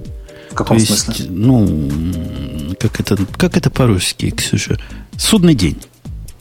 Ну, в каком смысле? Как, где он случился, да, что-то как-то мы все пропустили. Я, я думаю, Enterprise сегодня вообще весь молчит, потому что они в, в, в третьей смены вышли, пытаясь все это починить. Что случилось-то? Объясняю. Э-э- как бы зайти с, с конца. В далекие-в далекие времена, для того, чтобы упростить весь ужас J2E, придумали люди Spring. Так. Который, как, как это принято в сказках, тоже стал в свое время ужасом и стал ничем не лучше J2E, а потом JE стал лучше. Неважно. Важно в том, что Enterprise массово в свое время переходил на J2E, и массово пытался, значит, на нем, на Spring, в смысле, переходил писать на нем программу. Лет, наверное, пять назад возникла в интерпрайзах мода. А как бы нам упростить деплоймент? Мода это возникла на понятной почве, потому что процесс деплоймента и процесс разработки в интерпрайзах разделен. Тот, кто деплоит, он к коду не относится, а тот, кто к коду относится, тот не деплоит. Поэтому чуваку, который относит твой пакет на сервер, хорошо бы ему в таком виде дать, чтобы он ничего испортить не мог. То есть как-то упаковать. Например, ага. упаковать в общий джар. Да? Так. Это такая предыстория. Один из самых популярных способов упаковки общего джара в Мавине, который самое популярное средство сборки, это его пересобрать.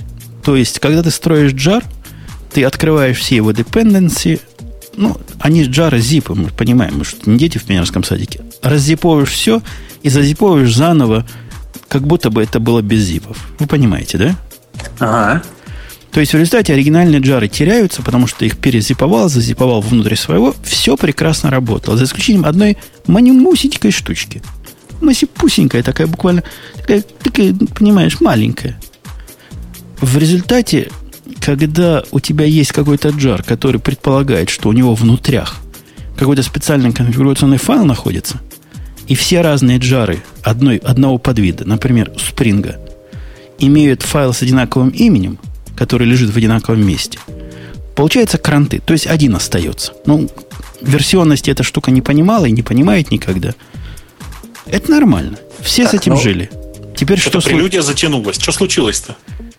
Так вот, у Spring есть такая штука, когда ему необходимо описание XML. Ну, чтобы понять, XML он XML или невалидный XSD файлы, знаете, такие схемы, да? Ага, да, схема. И разные части Spring требуют разной схемы. Но это как? Подожди, XSD это ну, стандарт. Не-не, не, не разные по формату, разные по сущности. А, окей, так. Ну, то есть они могут одинаково называться, но по-разному выглядеть. Ага. И в принципе, если ты традиционно делаешь, то у каждого джара свой внутри XSD, все путем, никаких проблем нет. Когда ты вот это теряешь, он не может понять. То есть он пытается твой XSD пойти, смотрит, опаньки, схема не совпала. Опаньки, что делать-то? Он идет на сайт Спринга, а там есть такая мастер-схема, да? Он против нее верифицирует и говорит, все путем. Это все работало до вчера. Догадайся, что сделали вчера спрингчане. Что, мастер-схему побили? Убрали. Они убрали мастер-схему. И вместо мастер-схемы, которая была просто там, я не помню, как называлась, Spring XSD, теперь есть Spring.2.0, Spring.3. Аккуратненько сделали. Во всем мире программы, которые собраны в эти убержары, просто не поднимаются. Они просто падают, понимаешь? И, и там, наверное, ведь аккуратно сделано, да? То есть оно состоит из сайта Spring Up HTTP сертификата, да, все дела. Да-да, все, все путем сделано. Я, я вчера когда-то... Проксю не подменить просто. Ну, это был мой первый вариант. Проксю поставить себя на, на конкретный URL. Но ты представляешь панику? У нас 5 часов продакшн через полчаса запускается, а у меня система раннего обнаружения говорит, не запустится. А? Не запустится. Тут сливая воду буквально. В общем, это был еще тот, тот шок. Пишешь, ты даже не понимаешь, насколько это чудовищно. Не, я понимаю, насколько это чудовищно. Так бывало периодически с разными, знаешь, JavaScript-библиотеками, которые сначала у себя это размещали на сайте, саму библиотеку. Прямо с сайта. Вот. А потом они раз ее меняли, положение, и все начиналось, ну, вот примерно как у тебя. Но, Но это как, так... как если на, как он называется, Bootstrap, да? CD, на который все на Bootstrap ходят, поменяли чуток URL. Да-да-да-да, вот очень удобно. Чуть-чуть. В общем, да, пишет нам Кон Демил, как классно, когда есть система раннего обнаружения. Конечно, без этого мы бы... Ух, это я даже боюсь представить. У нас и, и с этим потом, я в паре мест забыл это починить. А догадайся, как я починил. Нет, у меня даже пока даже идей нет. Ну, она такая Java-специфик идея. Я, подсунув в класс PAV правильный э, а, XSD окей, первым, да, да, первым делом да, и надурил понятно. его. Но да. это все равно целое дело. То есть автоматизировать это было сложно. Ксюша, ты заснула или ты наслаждаешься? Я наслаждаюсь приятными голосами и умными беседами. Ну, это был большой прямо факап. Я им напишу письмо. Хотя они на мои письма не отвечают в спринге. Да ты кто такой вообще? Ну, у меня есть там баг-фикс, который детский баг. Они его уже не включают полгода в свой релиз новый. Это даже удивительно просто. Что они там курят? Я не знаю, что они там курят, но вообще просто от спринга у меня самые странные ощущения всегда были. Я всегда чувствовал, что что-то не так. Но ты просто его не знаешь. У меня тоже от спринга всегда были странные ощущения, когда на него со стороны смотрел. По сути, все остальное еще хуже. Просто тут все с этой точки но... зрения надо смотреть. Все остальное еще хуже. Нет, это-то безусловно. Я с этим даже спорить не буду, окей. Но это же как бы не, не облегчает ситуацию. Ну, не облегчает. С ним можно жить, за исключением тех моментов, когда с ним жить нельзя. Там в чате пишут, чтобы полюбить Spring, нужно попробовать Play. Play, он подходит только для Hello World примеров. Потом очень быстро вываливаешься из границ этого самого Play и начинаешь жить как человек. Я все хочу, вот сильно, сильно хочу Прям сильно-сильно хочу Vertex попробовать. В чем-то реальном. Ну, попробуй. Что мешает-то? Ну, как-то пока нет издамнута. Не было издамнута. Когда ты начнешь разговаривать по, э, я не знаю, по-украински, там, по-русски в этом подкасте? Что у тебя за я формулировка? Пост... Я постоянно говорю, иногда позволяю себе иностранное слово. А что уже, иностранные слова в русском языке запрещены? Я думаю, Но ну, слово издамнут, издамнут должно попасть в русский язык наравне с словом мозган и лейтраот. Я вот обычно еще говорю, да, и самовар. Еще тоже русское слово. А, ну, а, ну, подожди, в иврите да. есть слово дерфорточка? Видишь, Дер... есть дерфорточка. Ну, да. Правильно? Ну, конечно. Почему бы ну, русскому языку не, не взять чего-нибудь? взад. Не-не, я с тобой согласен, конечно же. Конечно же, нужно взять все. Я вообще предлагаю просто замержить эти два языка, потому что, ну, непонятно, зачем их держать по отдельности, конечно. особенно в отдельных Концеп... странах. Представляешь, концептуальность иврита с э, историческим... Ну, хотя сколько там истории в этом русском языке? 300 лет, смешно просто. Ну, вот с тем, что в русском языке замержить. Вот эти 300 лет тебя еще долго припоминать будут. А Ксюша, видишь, благоразумно молчит, поэтому, ну, сойдет за политичную. Так, Ксюша?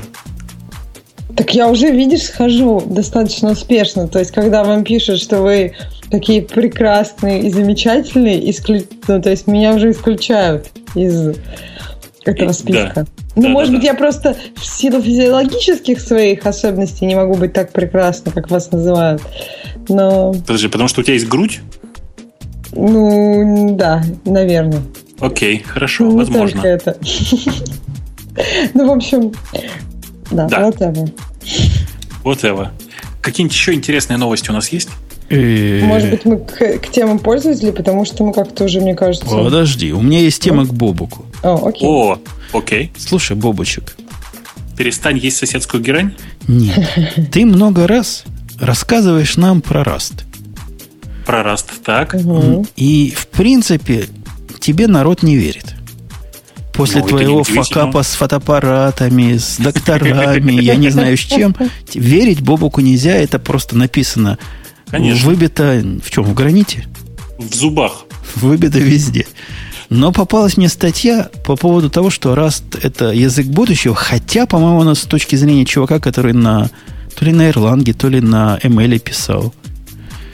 И я вот хочу, чтобы ты нам рассказал, вот почему будущее? Вот оно... Расскажи нам, чтобы даже я понял, почему мне надо про Rust чего-то почитать и чего-то на нем написать.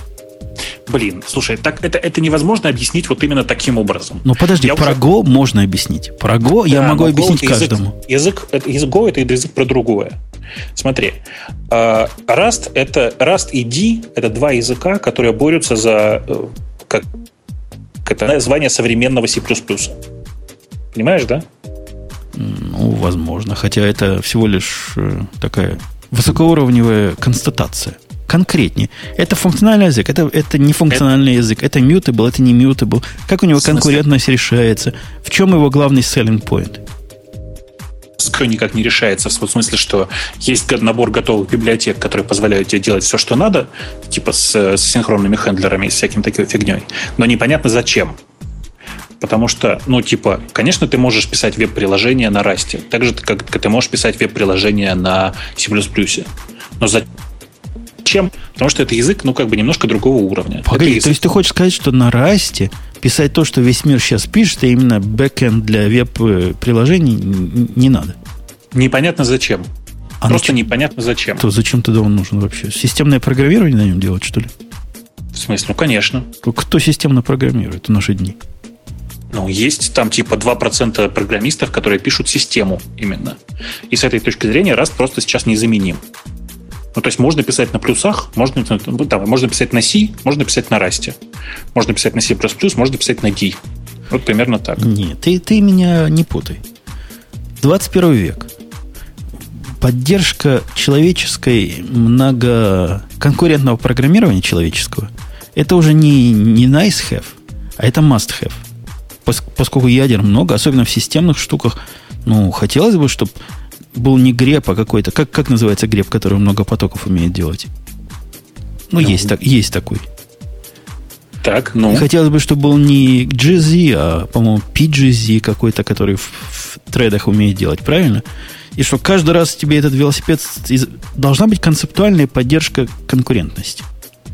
В смысле, поддержка конкурентности это не свойство языка. Ну, в некоторых Понимаешь? языках это свойство языка. В некоторых языках, как Erlang, это модель акторов, которые нет, проходят нет, нет, его... смотри, еще раз. В Расте есть то, что ты, то, что ты себе представляешь как гринтеды. Ну, то есть там все что, все, что тебе нужно для написания асинхронных приложений, там есть.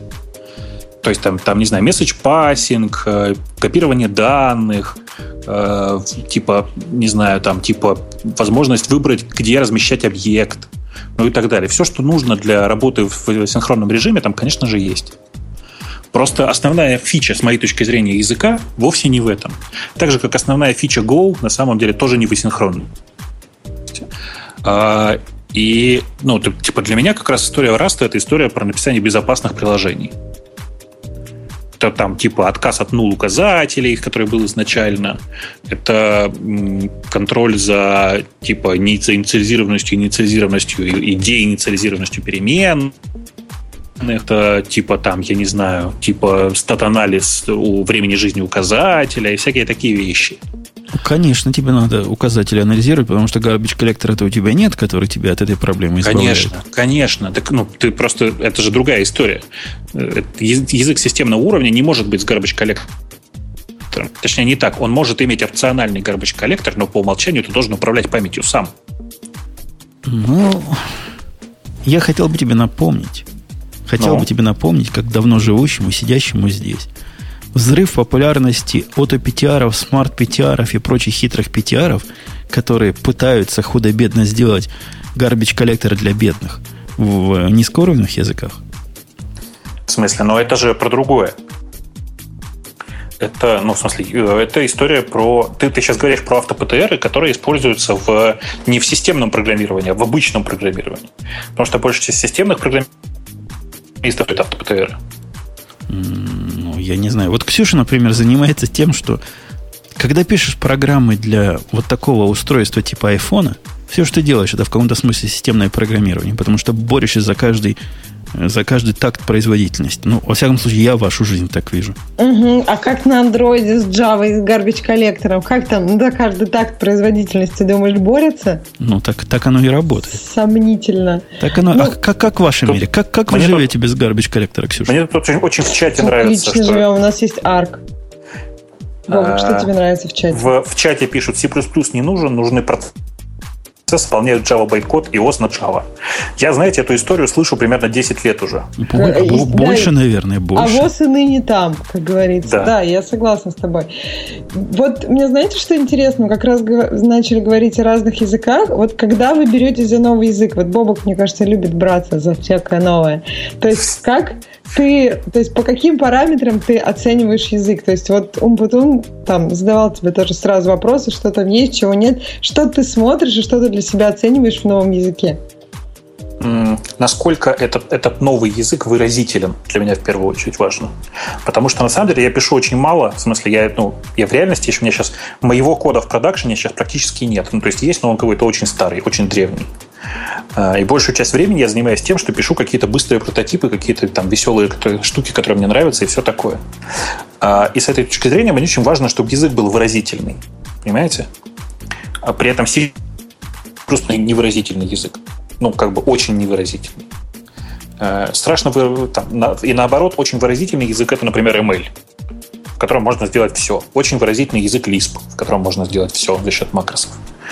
Там с некоторой натяжкой можно сказать, что э, если к JavaScript прикрутить свит, то он становится тоже довольно выразительным языком за счет макросов. Ну и так далее. А, у, у меня, Ксюша, в этом смысле, Бобок, извини, что перевел подход, да, да, да. прямо по, как это, перпендикулярный Бобуковскому. Выразительность языка меня эстетически, конечно, трогает. И, и в свое время питон сначала раздражал, а потом восхищал своей выразительностью. Но мне то ли я в Enterprise погряз, то ли я давно с большими проектами сижу. Все это фигня на полном масле. Для проектов, которые больше тысячи строк, вся эта выразительность и лаконичность и поддержка синтаксического сахара, э, окей, я скажу. Для меня гораздо важнее его геморроидальность. У Go, например, степень геморроидальности высокая, на мой вкус – ну, то бишь, когда в большом проекте у тебя в, в обработке кода он весь переполнен проверкой на состояние ошибочное, когда из-за пока отсутствующих дженериков тебе необходимо cut and paste, когда у тебя immutability вообще отсутствует как класс, ну, вот это для меня важнее, чем его выразительные конструкции. Вот реально. Потому что с этим нам потом жить. И Попробуйте и? пожить с проектом, который написан вот э, с кодом обработки ошибок, вмонтированный в бизнес-логику достаточно долго, и вы поймете, не, поймете, как, как, как вы были неправы в самом начале. Не, не, нет, конечно же, я с тобой согласен, что для э, проекта, для больших бизнес. И не только из-за там, работы, из-за специфики обработки ошибок, но и вообще просто из-за того, что язык сам по себе недостаточно подходит для э, таких масштабных проектов. При этом Rust не такой. У Rust есть сейчас, сейчас только один недостаток, с моей точки зрения, который не дает ему активно развиваться в бизнес, меняющийся синтаксис. Э, это пройдет со временем но при этом, вот, например, все, что они сделали в отношении разделения указателей, типов указателей. А поподробнее, это ты про что? Мы же не в курсе. Есть, у них есть разные типы указателей. Ну, то есть, как бы указ... указатель сам по себе, он просто, там, идея, идея его совершенно понятна, но бывают, например, ну, я не знаю, типа, есть э, отдельно указатели, где ты четко говоришь, что я использую этот указатель, потому что выступаю для этого куска памяти как владелец, а бывают разделяемые указатели, когда, когда это много указателей, которые могут указывать в одну область. Понимаешь, да, логику? Окей. А, и это позволяет очень много проблем, которые, в интерпре... которые вообще в системном программировании возникают, решить еще на стадии, ну, не, не, там, если не компиляции, то на стадии прям в рантайме э, видеть, в чем, собственно, э, где произошла ошибка, каким образом она произошла. То есть это такие вот. области видимости указателей, как бы, да? Ну, это примерно так. На самом деле это, ну, это штука, которая решена на системном уровне, и благо, именно благодаря этому, в частности, есть, например, временные указатели, которые borrowed pointers. Это такие ну, типа, это указатели, которые э, как раз таких классических схем нужны, когда э, ну, когда боруют указатель, это практически классический C++ указатель сам по себе. Обычный, классический. А при этом считается, что использовать его вообще категорически не надо, и ты должен либо делать менеджер, либо аунт. Ну, в смысле, что типа ты э, работаешь с этим, с этим объектом или с этим куском памяти боксом как э, э, владелец, или ты им просто пользуешься периодически. Погоди, а если ты э, автоматически используешь, что значит, когда не будет референсов или какая-то другая логика подсчета, он сам уничтожится. Ну, правильно? Ну, типа того, да, конечно. А когда он твой собственный, это означает что? Что никто, кроме тебя, не может доступаться к нему? Э, это значит, что в единицу времени к этому объекту может доступаться только один такой указатель. Ага. Любопытно. Но посмотри, посмотри, правда, посмотри на Rust, он действительно интересный. Он при этом, в смысле, он нормальный, классический, в смысле, что он компилируемый, а не как Go. Там частично компилируемый. Ты что, Go полностью компилируемый? Что, что ты, кроме garbage коллектора, который там еще бежит в параллель. Ну, прости, кроме garbage коллектора я означаю частично. Я, собственно, это имел в виду, прости. Ну, а, ты же говоришь, и у... Подожди, ты как-то хитришь. Ты говоришь, в расте, в рантайме можно... То есть рантайм у него тоже хитрый. Ну, слушай, это, это рантайм хитрый на том же уровне, на котором э, в C++ RTTI. Понимаешь, да? Окей, okay, окей. Okay. Если RTTI в C++ хитрый, то это тоже хитрый. Но вообще нет. В общем, ты почитай про, собственно, про разные подходы к указателям. Они, это действительно очень сильно изменяет вообще сам способ программирования. Прямо вот ну, довольно сильно, в смысле радикально. И при этом Rust сам по себе это язык, который содержит все современные парадигмы. Нужно тебе анонимные функции? Ну, пожалуйста. Нужно тебе нормальный там, список, нормальный э, проход по любому контейнеру. Ну, типа там, я не знаю, по аррею или по листу. Есть нормальные do, есть нормальные each, и как бы все, что надо есть. Короче, он такой, знаешь, это такой очень только хотел видеть современный C++. Давай так скажем. Не так, современный C, скорее. Понятно. Такая скала для бедных. А, да, скала, компилируемая в нативный код, например. Угу. Ну, посмотрим. А с точки зрения систем типов, она не так страшна, как современные представители? Нет, она не как Go, если ты это имеешь в виду. Не, Go в смысле система типов как раз чрезмерно упрощен, на мой вкус. Я как раз в сторону скала а. кидал. Нет, нет, в смысле, там совершенно нормальная такая очевидная система типов, то есть она во многом унаследована из плюсов. И, говоришь, и говоришь, ни нулов, ни нилов нету, к счастью. Ну, типа того, да. Ну, собственно, пора. Ну, это очевидно было, да. что использовать цифровое значение, которое само по себе является нулом, это очень странное решение было с самого начала. О, да. О, да. А у вас, Ксюша, там с нулами тоже как-то красиво было решено в Objective-C. Я помню, он какой-то ну, был особый такой хрень, которого можно было даже методы вызывать и Да, да, да. Не то падал. есть, как бы, если ты что-нибудь... Ну, то есть, там же в Objective-C не методы вызывать, там ты посылаешь сообщение. И если ты посылаешь сообщение, как бы, а там никого нет, ну, окей, ничего не будет. Ну, то есть, Но ну... это вызывает некоторые проблемы у людей, которые перешли с других языков. Им кажется, что это вообще не порядок вопиющий, а просто несправедливость и страх.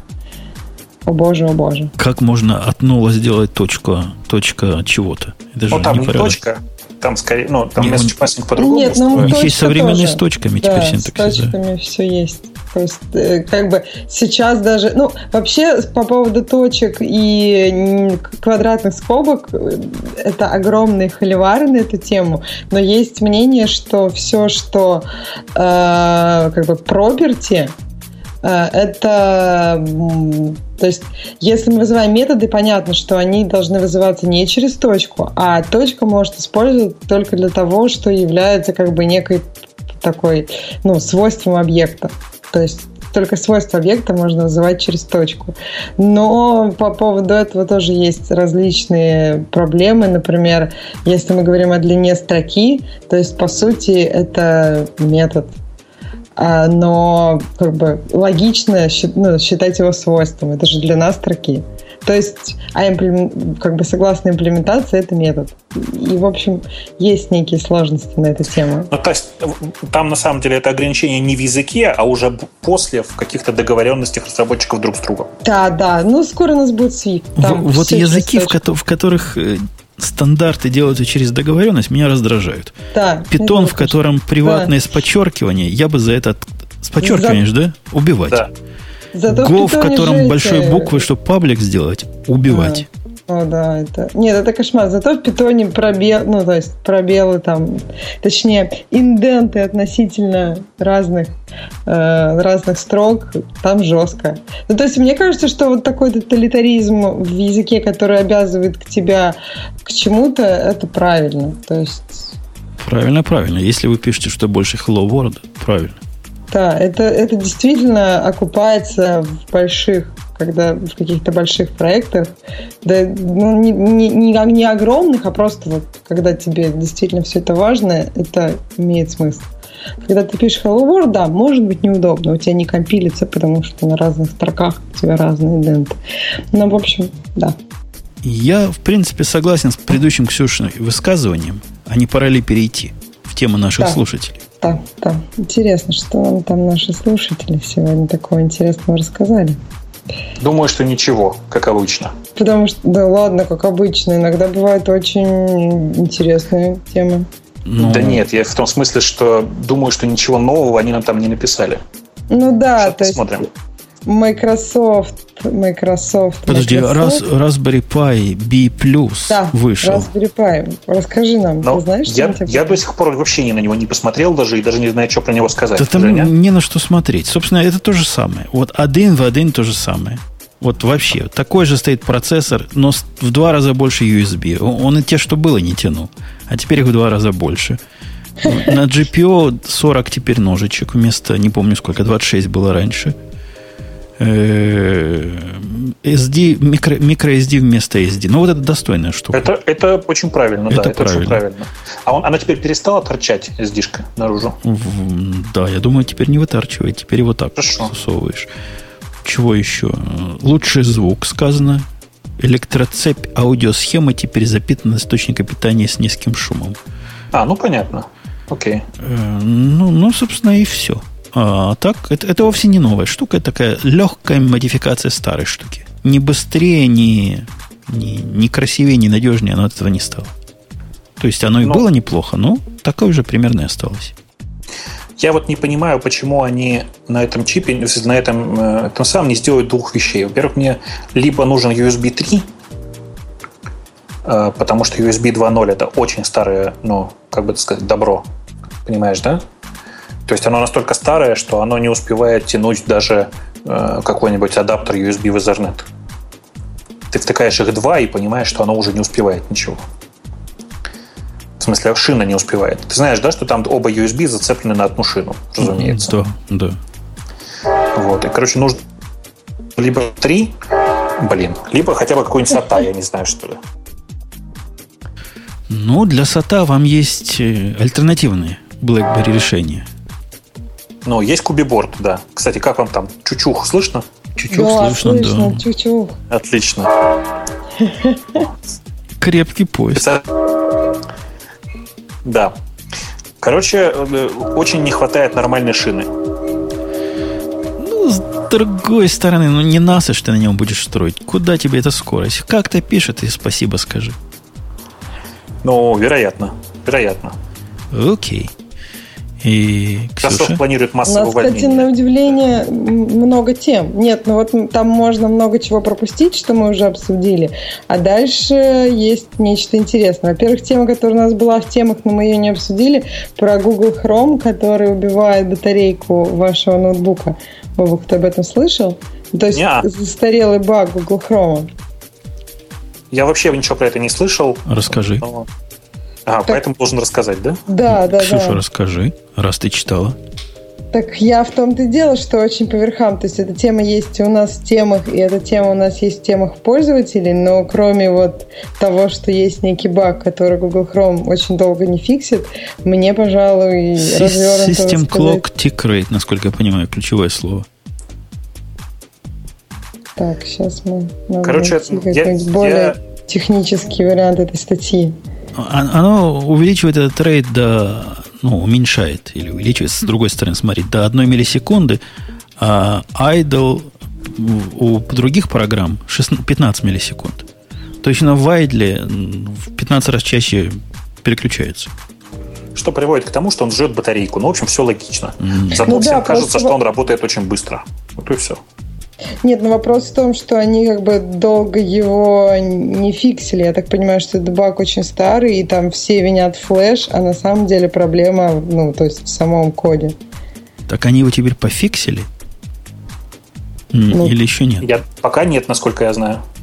Да, то есть баг-репорт им был забит в 2010 году, сейчас 2014. Ну, то есть э, они, видимо, оставляют этот баг. Ну, тут два варианта. Либо чтобы оно, да, выглядело, что оно работает быстро, либо просто какие-то технологические, может быть. Ну, с другой же стороны, это для Windows. Кого волнуют эти виндовые пользователи? У них им не положено долго на батарейке жить. Да ладно, ты злой какой-то. Нет, я так понимаю, что пофиксили все-таки баг. Почему ты считаешь, что не пофиксили? По-моему, нет.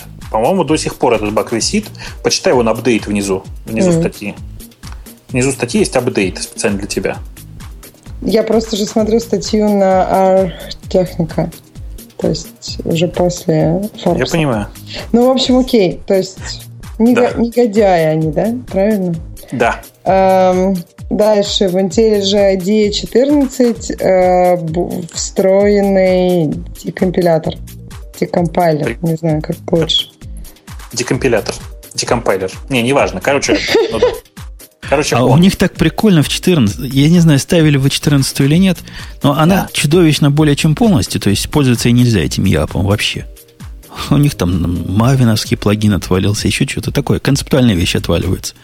Но они так прикольно тесты теперь делают, как я не знаю, в каких языках так делают. Они эмулируют именованные параметры. То есть в Java нет именованных параметров, вы понимаете, да? А в Что Python- такое эмулирует? Как? но они рисуют. Они умеют рисовать, как будто бы ты написал именованный параметр. Например, там name двоеточие value. Таким синеньким цветом делают, тебе подсказывает, значит, что ты кому присвоил. Почему-то только в юнит-тестах я видел работает, во всяком случае, пока.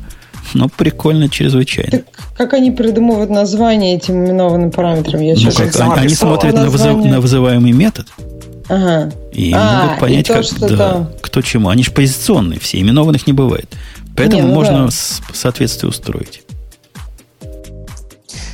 А, Да. а новость о том, что у них будет э, декомпайлер для Java классов. Ну что, прикольно. Иногда, иногда заходишь в чужой source, который только классом, а там, ну, страшное дело, вообще ничего не понятно. А теперь по- как смогут задекомпилировать, будет красиво.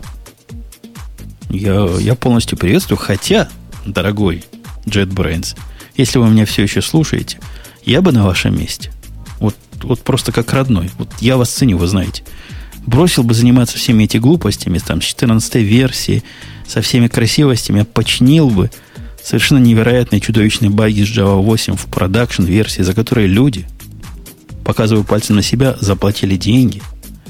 И это просто невозможно его не чинить. Java 8 когда вышла, а у вас все еще так все плохо. Эх, грусть. Да. А, Что, переходим к следующей теме. Tox. Overcast.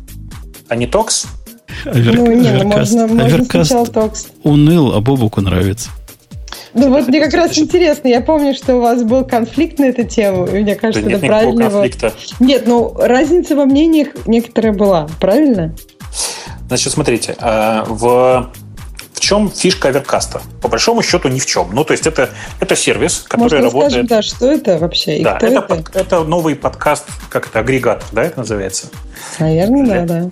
Для iOS.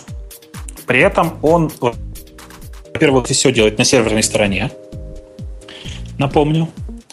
А, и у него есть две важных фишки которые позволяют, по крайней, по крайней мере, лично мне, позволяют наконец-то слушать русские подкасты. А, первая фишка называется Smart Speed. Это такая штука, которая паузы. Ну, когда кто-то раз и замолчал. Невозможно слушать. Я, я иногда, я пробовал эту штуку, но это как будто бы плохо смонтированное, э, неудачным, так сказать, монтажером. Поэтому я и сказал, русские подкасты. Возможно, это меньшее зло в этом случае, я с тобой согласен. Да. И вторая, вторая фишка называется Voice Boost. Это тоже штука, которая позволяет слушать русские подкасты. Связано это с тем, что Voice Boost это такая штука, которая нормализует э, громкость в течение там типа последних 15 секунд. Ну, в смысле, берет громкость за 15 секунд до 15 секунд после и нормализует ее некоторый ровный звук. Компрессор для бедных. Да, Точно так же. Вот. По той же самой причине. Okay. Мне кажется, это вредно. То есть результат будет более чем сомнительный, а те, кто делают, те, кто не заморачиваются, и дальше будут не заморачивать, думая, что за них кто-то должен сделать. Короче, э, что, что важно, все это при этом не жрет батарейку. Потому что, в принципе, и то, и другое было реализовано в других всяких подкаст-агрегаторах. Но во всем оно жрало почему-то батарейку. Здесь оно не жрет, я проверял. Ну, в смысле, я пользовался вот последние 8 часов безостановочно, все время что-то слушая. И, в принципе, у меня вообще никаких проблем. При этом он такой легкий достаточно, в смысле, что он визуально небольшой. У него есть масса смешных проблем, типа там вообще непонятно, как поменять порядок проигрывания подкастов и всякое такое, но все это детские проблемы. В остальном он очень симпатичный такой простенький совсем. Э, ну да, ну да. Ну, Когда он еще стримить научится, ему вообще цены не будет. Ну, Когда яв, явные да. баги решат, тоже цены не будет. Мне кажется, это бедновато для релиза. Для пререлиза я бы, ну, сказал, ну, да, нормально. Считай, что, считай, что это пререлиз. Ну, Просто... 5, 5 долларов стоит. Нет, 5 долларов стоит только платная версия, которую ты можешь пока не покупать. Ну, она без, бесплатная версия. Я во что, во что я ткнулся? А, он не может через 3G загружать. Здрасте, ваши родичи. Хоро, ну, хорошее дело. Конечно, зачем тебе тратить трафик-то? Ну да, я только а в машине заботиться. подкасты слушаю, а как быть? Не-не, подожди, если ты, если ты нищий, ты не можешь себе позволить заплатить 5 долларов за тот самый, за подкаст-трекер. То откуда то... у тебя машина? Нет, то, то качай конечно. дома по Wi-Fi и выходи вот так вот уже за Конечно, экономь, понял? Экономь. Конечно. Понял, понял, понял.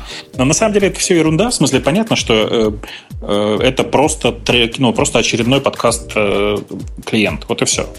Ничего тут такого опак, ждем каких-то новых вещей, которые, которых от Марка можно ожидать, в принципе. И иконка чудовищная. О, иконка, да, ужас просто. Это правда. Про Tox говорить будем? Про Tox. Скажи, Tox. скажи я вообще скажи, ничего не знаю. Это он вышел в альфу, и нас это должно радовать? Короче, есть такой клиент, такой мессенджер. Он, э, это не, даже не мессенджер, это семейство протоколов, точнее даже один протокол плюс библиотека, давайте так скажем. Он очень симпатичный, в смысле протокол сам по себе. Э, в нем, правда, пришлось сначала запаять детские баги. Я в свое время приложил к этому немножко руку. А, в, что в нем интересно? Ну, он чистый peer-to-peer. У него просто нет центрального сервера. А, и, ну, и просто идея сама по себе очень правильная. Ты при запуске генеришь собственный ключ, который, э, ну, типа нормально э, даже не знаю, как сказать, нормально работает, ну, короче, ну, классическая схема. Просто то есть в качестве твоего айдишника выступает твой, твоя публичная часть твоего ключа. Вот и все. Очень удобно. Окей. Okay. Тут интересный на Хабрахабре э, э, опрос после э, темы о токсе. Как вы считаете, будет ли в будущем в высокоразвитых странах блокировать свободные по защищенные прослушки? Например, токс. И потом, в какой стране, как вы думаете, первым заблокируют токс? Я думаю, в Штатах. Ну, может быть, вполне себе. Просто, мне кажется, заблокируют, если это получит распространение. Пока, мне кажется, это не получило распространение. Не-не-не, в смысле, это очень ранее, ранее вообще рано об этом говорить. И на самом деле единственный нормально работающий клиент – это консольная маленькая тулза, которая работает. А, они приняли в качестве официального клиента, в смысле сообщество разработчиков, э, приняло в качестве официального GUI клиента Mutox, который э, начали развивать относительно недавно. Он действительно самый такой, самый стабильный. Э, кстати, практически не работающий для OS если что. Э, и для OS всем рекомендую сходить и воспользоваться Poison. В смысле, ну, клиент такой с Poison. Э, ну вот. Э, там понятно, что очень много еще проблем, но сама по себе концепция мне очень нравится. В смысле, что э, люди прямо активно двигают клиент, который действительно невозможно практически использовать э, в, ну, как-то в, фу, блин, невозможно практически прослушать в классическом понимании. По-моему, это прикольно. Окей. Okay. Слушайте, а вот эти ваши, которые, ну, ваши, Ксюши, которые на нас бочку, бочку нагнали, ну, сосисочные, сказали, что мы в подкасте в Гиковском Нанесли угу. пурги про докеры, контейнеризации и параллель в частности. Ну, я не думаю, что там прям пурги как, как, как они такие слова в рот берут?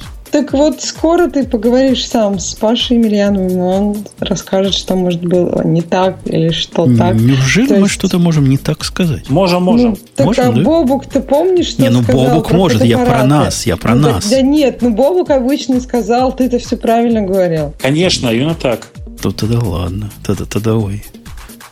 Вообще нам, нам надо еще раз про докер будет поговорить вдумчиво. У меня такой конкретный ряд наездов накопился, при том, что я его использую сейчас уже не теоретически, а более чем практически. Так так всегда, когда теоретически, тогда все не, хорошо. у меня были очень внятные теоретические наезды. Теперь у меня mm. еще более внятные практические наезды. Невнятные практические. Ну конечно, поговорим про докер и про все остальное. Что мы будем еще? Еще вот у нас есть тема, которая тоже вроде как обсуждалась, что Apple и IBM стали союзниками в завоевании корпоративного рынка. Мне очень понравился коллаж, где, ну, есть такая известная фотография, где Джобс с IBM, ну, то есть он стоит на фоне э, логотипа IBM, на фоне здания наверняка, и там и показывает так им палец. Вот. А теперь там стоит такой кук и показывает пис. То есть Apple и IBM договорились. Хотя когда-то это было просто нереально в это поверить. Окей. Вот, о чем да. договорились-то? А, о партнерстве в корпоративной среде. То есть они будут вместе двигать это все. iOS двигать в Enterprise, потому что у IBM очень много Enterprise клиентов, как обычно, а, а Apple хочет как-то продвинуться туда. Мне кажется, очень логично. То есть IBM, я пытаюсь это перевести на нашу корпоративную реальность. IBM, который поставляет какие-то комплексные решения для угу. черт знает кого, теперь будет прикладывать в виде взятки туда iPhone. Почему в виде взятки? Ну, так обычно делается. Мол, Слушай, мне тому, кажется, кто подписал, тому iPhone в подарок. Типа купите квартиру, получите бейсболку. Во-во. Или бейсбольную биту. Не, я думаю, что это будет хорошо, потому что что сейчас в Enterprise? BlackBerry, который сдох почти уже в вагоне iOS, это, мне кажется, приятно будет iPhone в Enterprise, почему нет? Да там и так уже bring your device вовсю. Даже yeah, самый заскорузных. Да. Ну да, так будут выдавать. Что плохого? Так, только хорошо. Всем хорошо. В общем, win-win situation. Ну вот Мариса выдала всем по айфону. И чего? Слышал, да, Бобок, что случилось с Марисой? Нет. Что, что нет? Впервые за историю их э, процент меньше 10 упал. Процент чего? По-моему, в поиске. А, кого это интересует? Mm-hmm. Поиском есть... там Microsoft занимается. Ты что? Ну вот теперь видишь прямая связь. Как выдали по айфону каждому, так сразу поиск до 10% Слушай, падает. Вы там, вы там аккуратно не выдавайте у себя в Яндексе. Не, мы вообще выдаем уже выдают. и другое. Да. да. А, а сейчас вообще как бы, да. Так вот, что я хотел сказать-то? А! Э, да, по-моему, все сказать, что скоро еще да? один поиск, и нам пора заканчивать. Ну, мы можем закончить, конечно, это не вопрос, тем более, что тебе пора куда-то бежать. Я думаю, есть Тебе надо, да. Мне кажется, тебе надо много есть, потому что тебя сдувает с 15-дюймовым ноутбуком. Я помню. Он сильно порусит. Да, да, есть такая проблема. Ну, раз Ксюша сегодня пришла опять весь кайф поломала, то я напомню, что кроме нее, кайфоломщицы, был еще целый бобок из-под поезда вещавший. И, ну. и Грея не было, но тем не менее в следующий раз опять будет обычный подкаст. В этот раз мы немножко с цепи сорвались, да, надо сказать. Вот так, самую малость. Вспомнили, вспомнили как, как мы раньше вели эти подкасты, время от времени врываясь из темы телефона в тему фреймворков. Но в этом есть даже какая-то преемственность, да? Ностальгия, да. Надо сказать, что он такой теплый ламповый выпуск, э, прям как в старые добрые времена. Единственное, что нас глобально отличает, то, что у нас в этот раз все-таки спонсор еще есть, напомню. Правильно напоминаешь. Это шоу создано при поддержке Digital Ocean. Digital Ocean – провайдер доступного облачного хостинга. Всего за 55 секунд и 5 долларов в месяц вы можете создать свой облачный сервер в одном из дата-центров, расположенных в Нью-Йорке, Сан-Франциско, Амстердаме и Сингапуре, и управлять им с помощью простой, интуитивно понятной панели управления или воспользоваться мощным мощным API. Начните прямо сейчас. Введите промокод радиодефис при регистрации и получите 10 долларов бонуса на аккаунт.